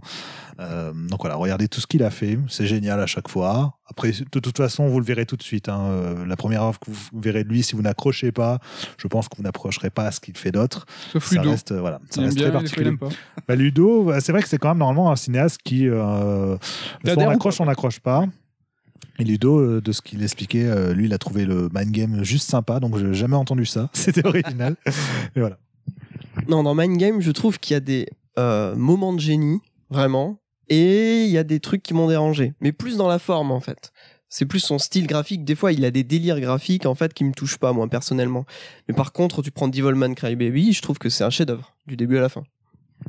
En fait, quelque part, ouais, t'étais pas dans l'idée de c'est sympa en mode. euh, ouais, aussi 7 sur 10, c'est qu'il y avait vraiment des 10 sur 10 pour toi, des 2 sur 10. Donc ça fait une moyenne Donc- de 7. Du coup. D'ailleurs, c'était sur off, j'espère que ça a bien enregistré. Bah, si Euh, c'était sur off, lance pas, non. Ouais. je, je voyais des oscillations quand tu parles. Ouais, donc c'est je bon. pense que c'est bon. J'ai eu un doute pendant quelques dommage, on secondes. t'aurait doublé. On le redoublera à la donc, bouche. ouais, non, c'est Ken, voilà, t'as vu ma, ma carte blanche. euh, Ken, tu as vu le film, t'as bien apprécié, toi? J'ai vu le film, j'ai bien apprécié. Au début, j'avais un petit peu de mal et Damien a relevé un point intéressant, c'est que quand tu le regardes avec quelqu'un, c'est un délire tellement particulier que dans la- le début du film, j'avais super peur que ma compagne elle soit pas sur la même longueur d'onde que moi, qui est en train d'en prendre plein la gueule. Et en fait, à un moment, on s'est, il y a eu une espèce de de La validation. voilà, de validation mutuelle, euh, genre ah t'aimes bien, ouais je kiffe, ah, moi aussi. Et là, j'ai commencé à vraiment Un hochement vraiment de tête, c'est bon. Allez, on peut se va. lâcher. Je peux kiffer j'ai passé, euh, j'ai passé un excellent moment et du coup pour expliquer cette histoire de court métrage, euh, j'aime beaucoup les, euh, les, les, les, les, les groupements de courts métrages d'animation japonaise. Euh, J'avais par exemple regardé Short Piece il y a pas longtemps euh, qui était sorti sur PS3. Tu vois de quoi je parle, Damien? Bah, je crois que Yuasa a fait un des. euh, Ah c'est possible et qui était des du segments coup, de Short euh, Piece. qui était dirigé par Otomo. C'était quatre films, c'était super, je vous le conseille en passant. Et en fait, euh, comme moi j'ai beaucoup de mal à rester devant un écran, Attends, même ne serait-ce qu'une heure et demie, euh, là en fait j'ai vraiment mon attention a été captée quatre fois parce qu'il y a quatre arcs dans le film qui sont bien distincts, je trouve. Et donc du coup, euh, ça m'a, euh, du coup, ça m'a vraiment euh, captivé, ouais, du, du début à la fin, j'ai, j'ai adoré, ouais. C'est vraiment magnifique, euh, c'est une chouette histoire, euh, c'est, c'est plein de bonne humeur, euh, plein de bonnes intentions. euh, Enfin ouais, j'ai, j'ai adoré. Ouais. Ok, Putain, C'est une carte blanche, je suis le seul à pas l'avoir vu en fait. Quoi. mais bravo. Ludo, Lu- Ludo n'a vu que la moitié pour l'instant, Ah sans oui. vouloir balancer. Et, euh, et Matt, tu l'as vu toi? Oui, il est mort de rire. Ouais, non, moi j'ai pas du tout, euh, j'ai pas du tout apprécié, mais je veux pas ternir la carte blanche de, de Damien et un peu, un peu celle de Ken. Euh, hum, J'avoue, euh, le parti pris graphique est euh, super franc. C'est juste que je l'aime pas. Après, euh, ce que ça raconte, euh, ce que ça essaye de nous dire, je pense aussi que ça rejoint ce que disait Coucou tout à l'heure sur Kentucky Route Zero, c'est que c'est assez expérimental. Euh, et si euh, tu prends pas le, le train en marche et que tu restes sur le quai, c'est mort, t'arriveras jamais à raccrocher. Et moi, euh, du coup, j'ai été mis euh, de côté dès le début et jusqu'à la fin, euh, j'ai pour moi rien capté, euh, pas dans le sens, enfin, j'ai pas compris ce qu'il voulait me dire. Mais euh, ça a essayé en tout cas parce que si vous si vous adhérez, vous allez adorer. Juste Donc, euh, pour vous donner un dernier mot dessus, c'est que moi je considère ce film presque comme un film monde, un film univers, c'est-à-dire dans lequel j'ai envie de me replonger l'espace d'un temps. Voilà, le fait qu'il soit centré sur une nuit, bah, j'ai le sentiment de pareil passer une nuit en compagnie de, de personnages étranges et, euh, et de m'y sentir bien en fait quelque part. euh, envie d'y revenir. quoi. en immersion euh, dans la nuit. Coucou, c'est à toi de nous parler de la carte sonore ou de la Carte blanche Carte blanche. Ah, Je dommage. parlais de 1917, donc un film qui est toujours à l'affiche, si je dis pas de bêtises. Si j'en parle, c'est parce que bon, j'ai adoré déjà et que c'est un des grands films de l'année, même si elle vient de commencer. Et euh, mais c'est aussi parce que euh, il a euh, assimilé des codes de jeux vidéo et je trouve ça intéressant justement pour ceux qui nous écoutent peut-être. Or quand dans le cinéma ça parle de film jeux vidéo, c'est toujours très péjoratif et pour dire que c'est un film de merde et ça ça m'a toujours saoulé. Mais là c'est vraiment un, un film qui a un peu intégré le côté, ben, par exemple des Uncharted, ce genre de titre très immersif. On a évidemment ce faux plan séquence qui qui, qui joue là-dessus avec des perspectives de caméra qui font très jeux vidéo, des passages un peu presque comme si c'était une vue en 2D et tout. Et du coup, on a une immersion qui est accrue, on a vraiment euh, les sensations à fleur de peau. Et je pense qu'il a réussi à prendre le bon dans le jeu vidéo. Et c'est peut-être le premier film de ce genre-là et peut-être une nouvelle grammaire du cinéma qui va se Il a, re- développer. il a réussi à prendre le bon et rejeter le mal, c'est-à-dire que c'est un film de guerre euh, qui n'est absolument pas guerrier. Le personnage, à chaque fois qu'il tire ou qui est violent, c'est pour se défendre. Et euh, rares sont les jeux, euh, ben, justement, qui prennent pour théâtre la guerre, euh, première guerre ou seconde guerre mondiale, et justement qui mettent en scène euh, un message entre guillemets positif, Ouais. euh, parce qu'en fait, le, le- la mission du héros, c'est vraiment une mission. C'est pour ça que Oui, Coucou- aussi. le Coucou côté parle euh, de- du code du jeu euh, vidéo, c'est ça, c'est qu'au début il va voir son supérieur, on lui donne euh, une mission, on lui donne des ustensiles, des items, on lui dit bah tu vas avoir besoin de ça, ça, bah, vous êtes que deux, euh, t'as différents niveaux avec des coloris, euh, enfin des colorimétries, des, des, des trucs qui sont radicalement différents. T'as presque un côté tutoriel aussi au moment où tu te dis ah ça y est là les choses sérieuses commencent après avoir une introduction un peu plus en douceur. T'as des save rooms, à un moment t'as vraiment un lieu au milieu d'une scène qui pourrait être comparé à l'enfer, euh, que ce soit dans les couleurs ou dans l'ambiance, et là du coup t'as un personnage qui, qui t'accueille et qui te dit mais calme-toi, il se passera rien ici, t'inquiète. Hop, t'as la save room, c'est les codes du jeu vidéo mais appliqués. Moi pour moi c'est la meilleure adaptation d'un jeu vidéo ever. Euh, Mendes a absolument fait, enfin a pas fait de déclaration pour dire qu'il J'ai- avait Je crois que même qu'il de a dit l'inverse, non ou je... enfin, je me Peut-être. sens qu'on en avait On discuté, en avait mais c'est discuté vrai tous les que... deux. Mais Ouais. en tout cas, si c'est euh, conscient ou pas conscient, euh, c'est vraiment peut-être l'une des meilleures adaptations. quoi. Euh, Jolie carte blanche et euh, effectivement tu parlais de la scène avec les couleurs presque infernales. Ah Enfin, il y a- ouais. il y une- voilà, vraiment une euh, scène à la ouais, moitié ouais. du film qui est d'une beauté euh, dans le jeu de lumière, les musiques. Enfin c'est C'était du cinéma. C'était du- mais, mais voilà, là c'est même plus du cinéma, c'est carrément les moments de suspension. T'as presque l'impression que le temps s'arrête, t'as des frissons, enfin t'es ailleurs. Et ça, ça c'est quelque chose que seul l'art peut, peut produire. Vous donnez grave envie. Ludo, je crois que c'est à toi. J'ai dit Ludo très fort, je suis désolé. Ludo Oui, alors moi, la, la dernière œuvre qui m'a vraiment, vraiment marqué, ça date de décembre. Bon, voilà. C'est bon, c'est bon. Euh, et mais Décembre ça de a quelle année Mais ça a déjà été, ça a déjà été une carte blanche euh, en décembre sans doute. C'est pas grave. C'est une Mm. série télé, c'est Mister Robot. C'était Nico, je pense, euh, Ouais. qui l'avait mis en carte blanche une fois. Donc euh, Mister Robot, bon que je suis depuis plusieurs années, hein, puisque j'ai commencé avec la saison 1 au moment où elle est sortie. Euh, mais cette saison 4 m'a vraiment, donc qui est la, dernière saison en fait, euh, m'a vraiment chamboulé euh, très fort. Elle rejoint le podium de mes séries préférées avec bon, il y a toujours Battlestar Galactica qui est tout en haut, mais il y a Mister Robot qui la, talonne juste derrière. C'est ouais, c'est c'est vraiment un gros chamboulement pour moi, émotionnel. Euh, les acteurs sont incroyables, la mise en scène est incroyable, euh, l'histoire est folle. Je suis sûr que le scénariste réalisateur, la Sam Esmail, avait déjà tout prévu depuis le début de la saison 1. Il savait exactement où est-ce qu'il allait. Pas de Mystery Box, je suis déçu. Donc euh, ça, c'est le genre de choses que j'apprécie énormément, d'avoir une, une œuvre comme ça qui a vraiment une cohérence globale et quelque chose à raconter du début à la fin. Il n'y a pas de fausses notes. Euh, Il y a certains disent que la saison 2 est un peu lente. Moi, je, Ouais, moi je l'adore aussi. moi, je l'adore Ouais. personnellement. Euh, vraiment, un peu c'est plus une concept série. que les, que, les autres. Euh, ouais, ouais, ouais. Il a tenté là des où, choses. euh, tu sens que la saison 1, il a pris confiance et qu'on lui a un peu laissé carte blanche et qu'il est peut-être allé dans son délire, mais peut-être un peu trop, qui a pu euh, rebuter certains. Mais Calme-toi. euh, elle est fascinante, quoi, cette saison 2. euh, elle est un peu plus expérimentale aussi, mais Mais c'est toujours pertinent. C'est ça que je trouve génial dans cette série, c'est que il y a rien de superflu. euh, Il y a toujours des messages dans tous les épisodes. Il y a un message. Euh, la mise en scène, des fois, c'est incroyable. T'as des plans séquences qui veulent rien dire, qui ouais, durent euh, et des t'as des dizaines de minutes. de style. Un épisode, il va partir sur un délire et il va pousser le truc à fond et ça, il arrive plusieurs fois à faire ça. Épisode concept un peu. c'est- Ouais. Ouais, il y a, il y a plusieurs épisodes concept dans cette saison 4 qui sont euh, assez fous. Et surtout, il conclut d'une manière super satisfaisante. Et dans les domaines des séries, c'est super rare. Quoi. Des séries qui se finissent bien et où tu sens qu'il a pas, euh, qu'il a son propos intact par rapport à ce qu'il voulait raconter, qui c'est pas des considérations techniques, financières ou quoi, qui ont conduit à cette fin-là. C'est vraiment ce qu'il voulait faire. Ça conclut l'histoire de façon magistrale. Et, euh, Pourtant, moi, j'avais peur parce que ce scénario, il pouvait vraiment aller dans des directions. Ouais, on en parlait euh, voilà, il pouvait vraiment aller dans plein de directions possibles. Ça aurait pu ne pas me plaire et vraiment, il a choisi le dénouement parfait. Ça se regarde sur Apple TV, c'est ça ou en... Ouais, tu peux l'acheter sur les services de VOD. C'est vrai qu'il s'est pas sur Netflix ni rien encore, mais euh, j'espère que ça arrivera un jour parce que je pense qu'il y a plein de gens qui sont arrêtés peut-être à la saison 1 ou qui ont pas poussé. euh, Damien. C'est sorti en Blu-ray aussi ou pas? Les premières Alors, la saisons. saison ouais. 4 va arriver, parce que moi j'ai les trois premières, je crois, en Blu-ray, mais la 4 va arriver dans pas longtemps, je pense. Donc une double carte blanche pour euh, Mister Mais Robot. matez-le, matez-le. Matez-le. Vous êtes obligé, c'est une carte blanche. Oui. Et je ferme euh, la marche avec. euh, pour- bah, je suis désolé les mecs, mais une vraie carte blanche, c'est-à-dire que je vais pas trop m'étendre. Je vais vous dire et vous imposer de, de regarder euh, Dragon Quest Your Story. J'en dis pas plus.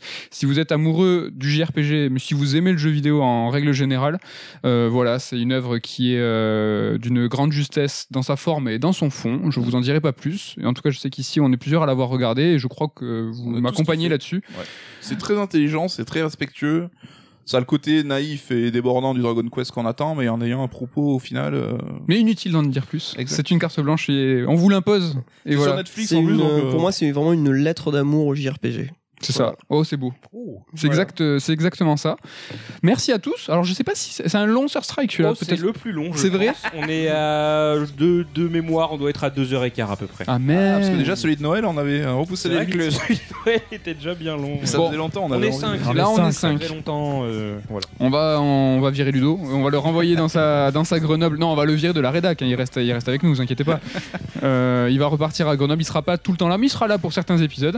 Euh, ben, je vous remercie à tous pour ce Sur Strike. C'était cool. Merci, Euh, merci. Et euh, ben, on vous remercie de nous avoir écoutés jusque-là, de nous avoir vus sur YouTube ou écoutés sur, euh, en podcast sur toutes euh, les apps de podcast possibles. On Mettez vous 5 étoiles, s'il vous plaît. mettez 5 étoiles, mettez des coms, dites-nous si vous avez aimé ou pas.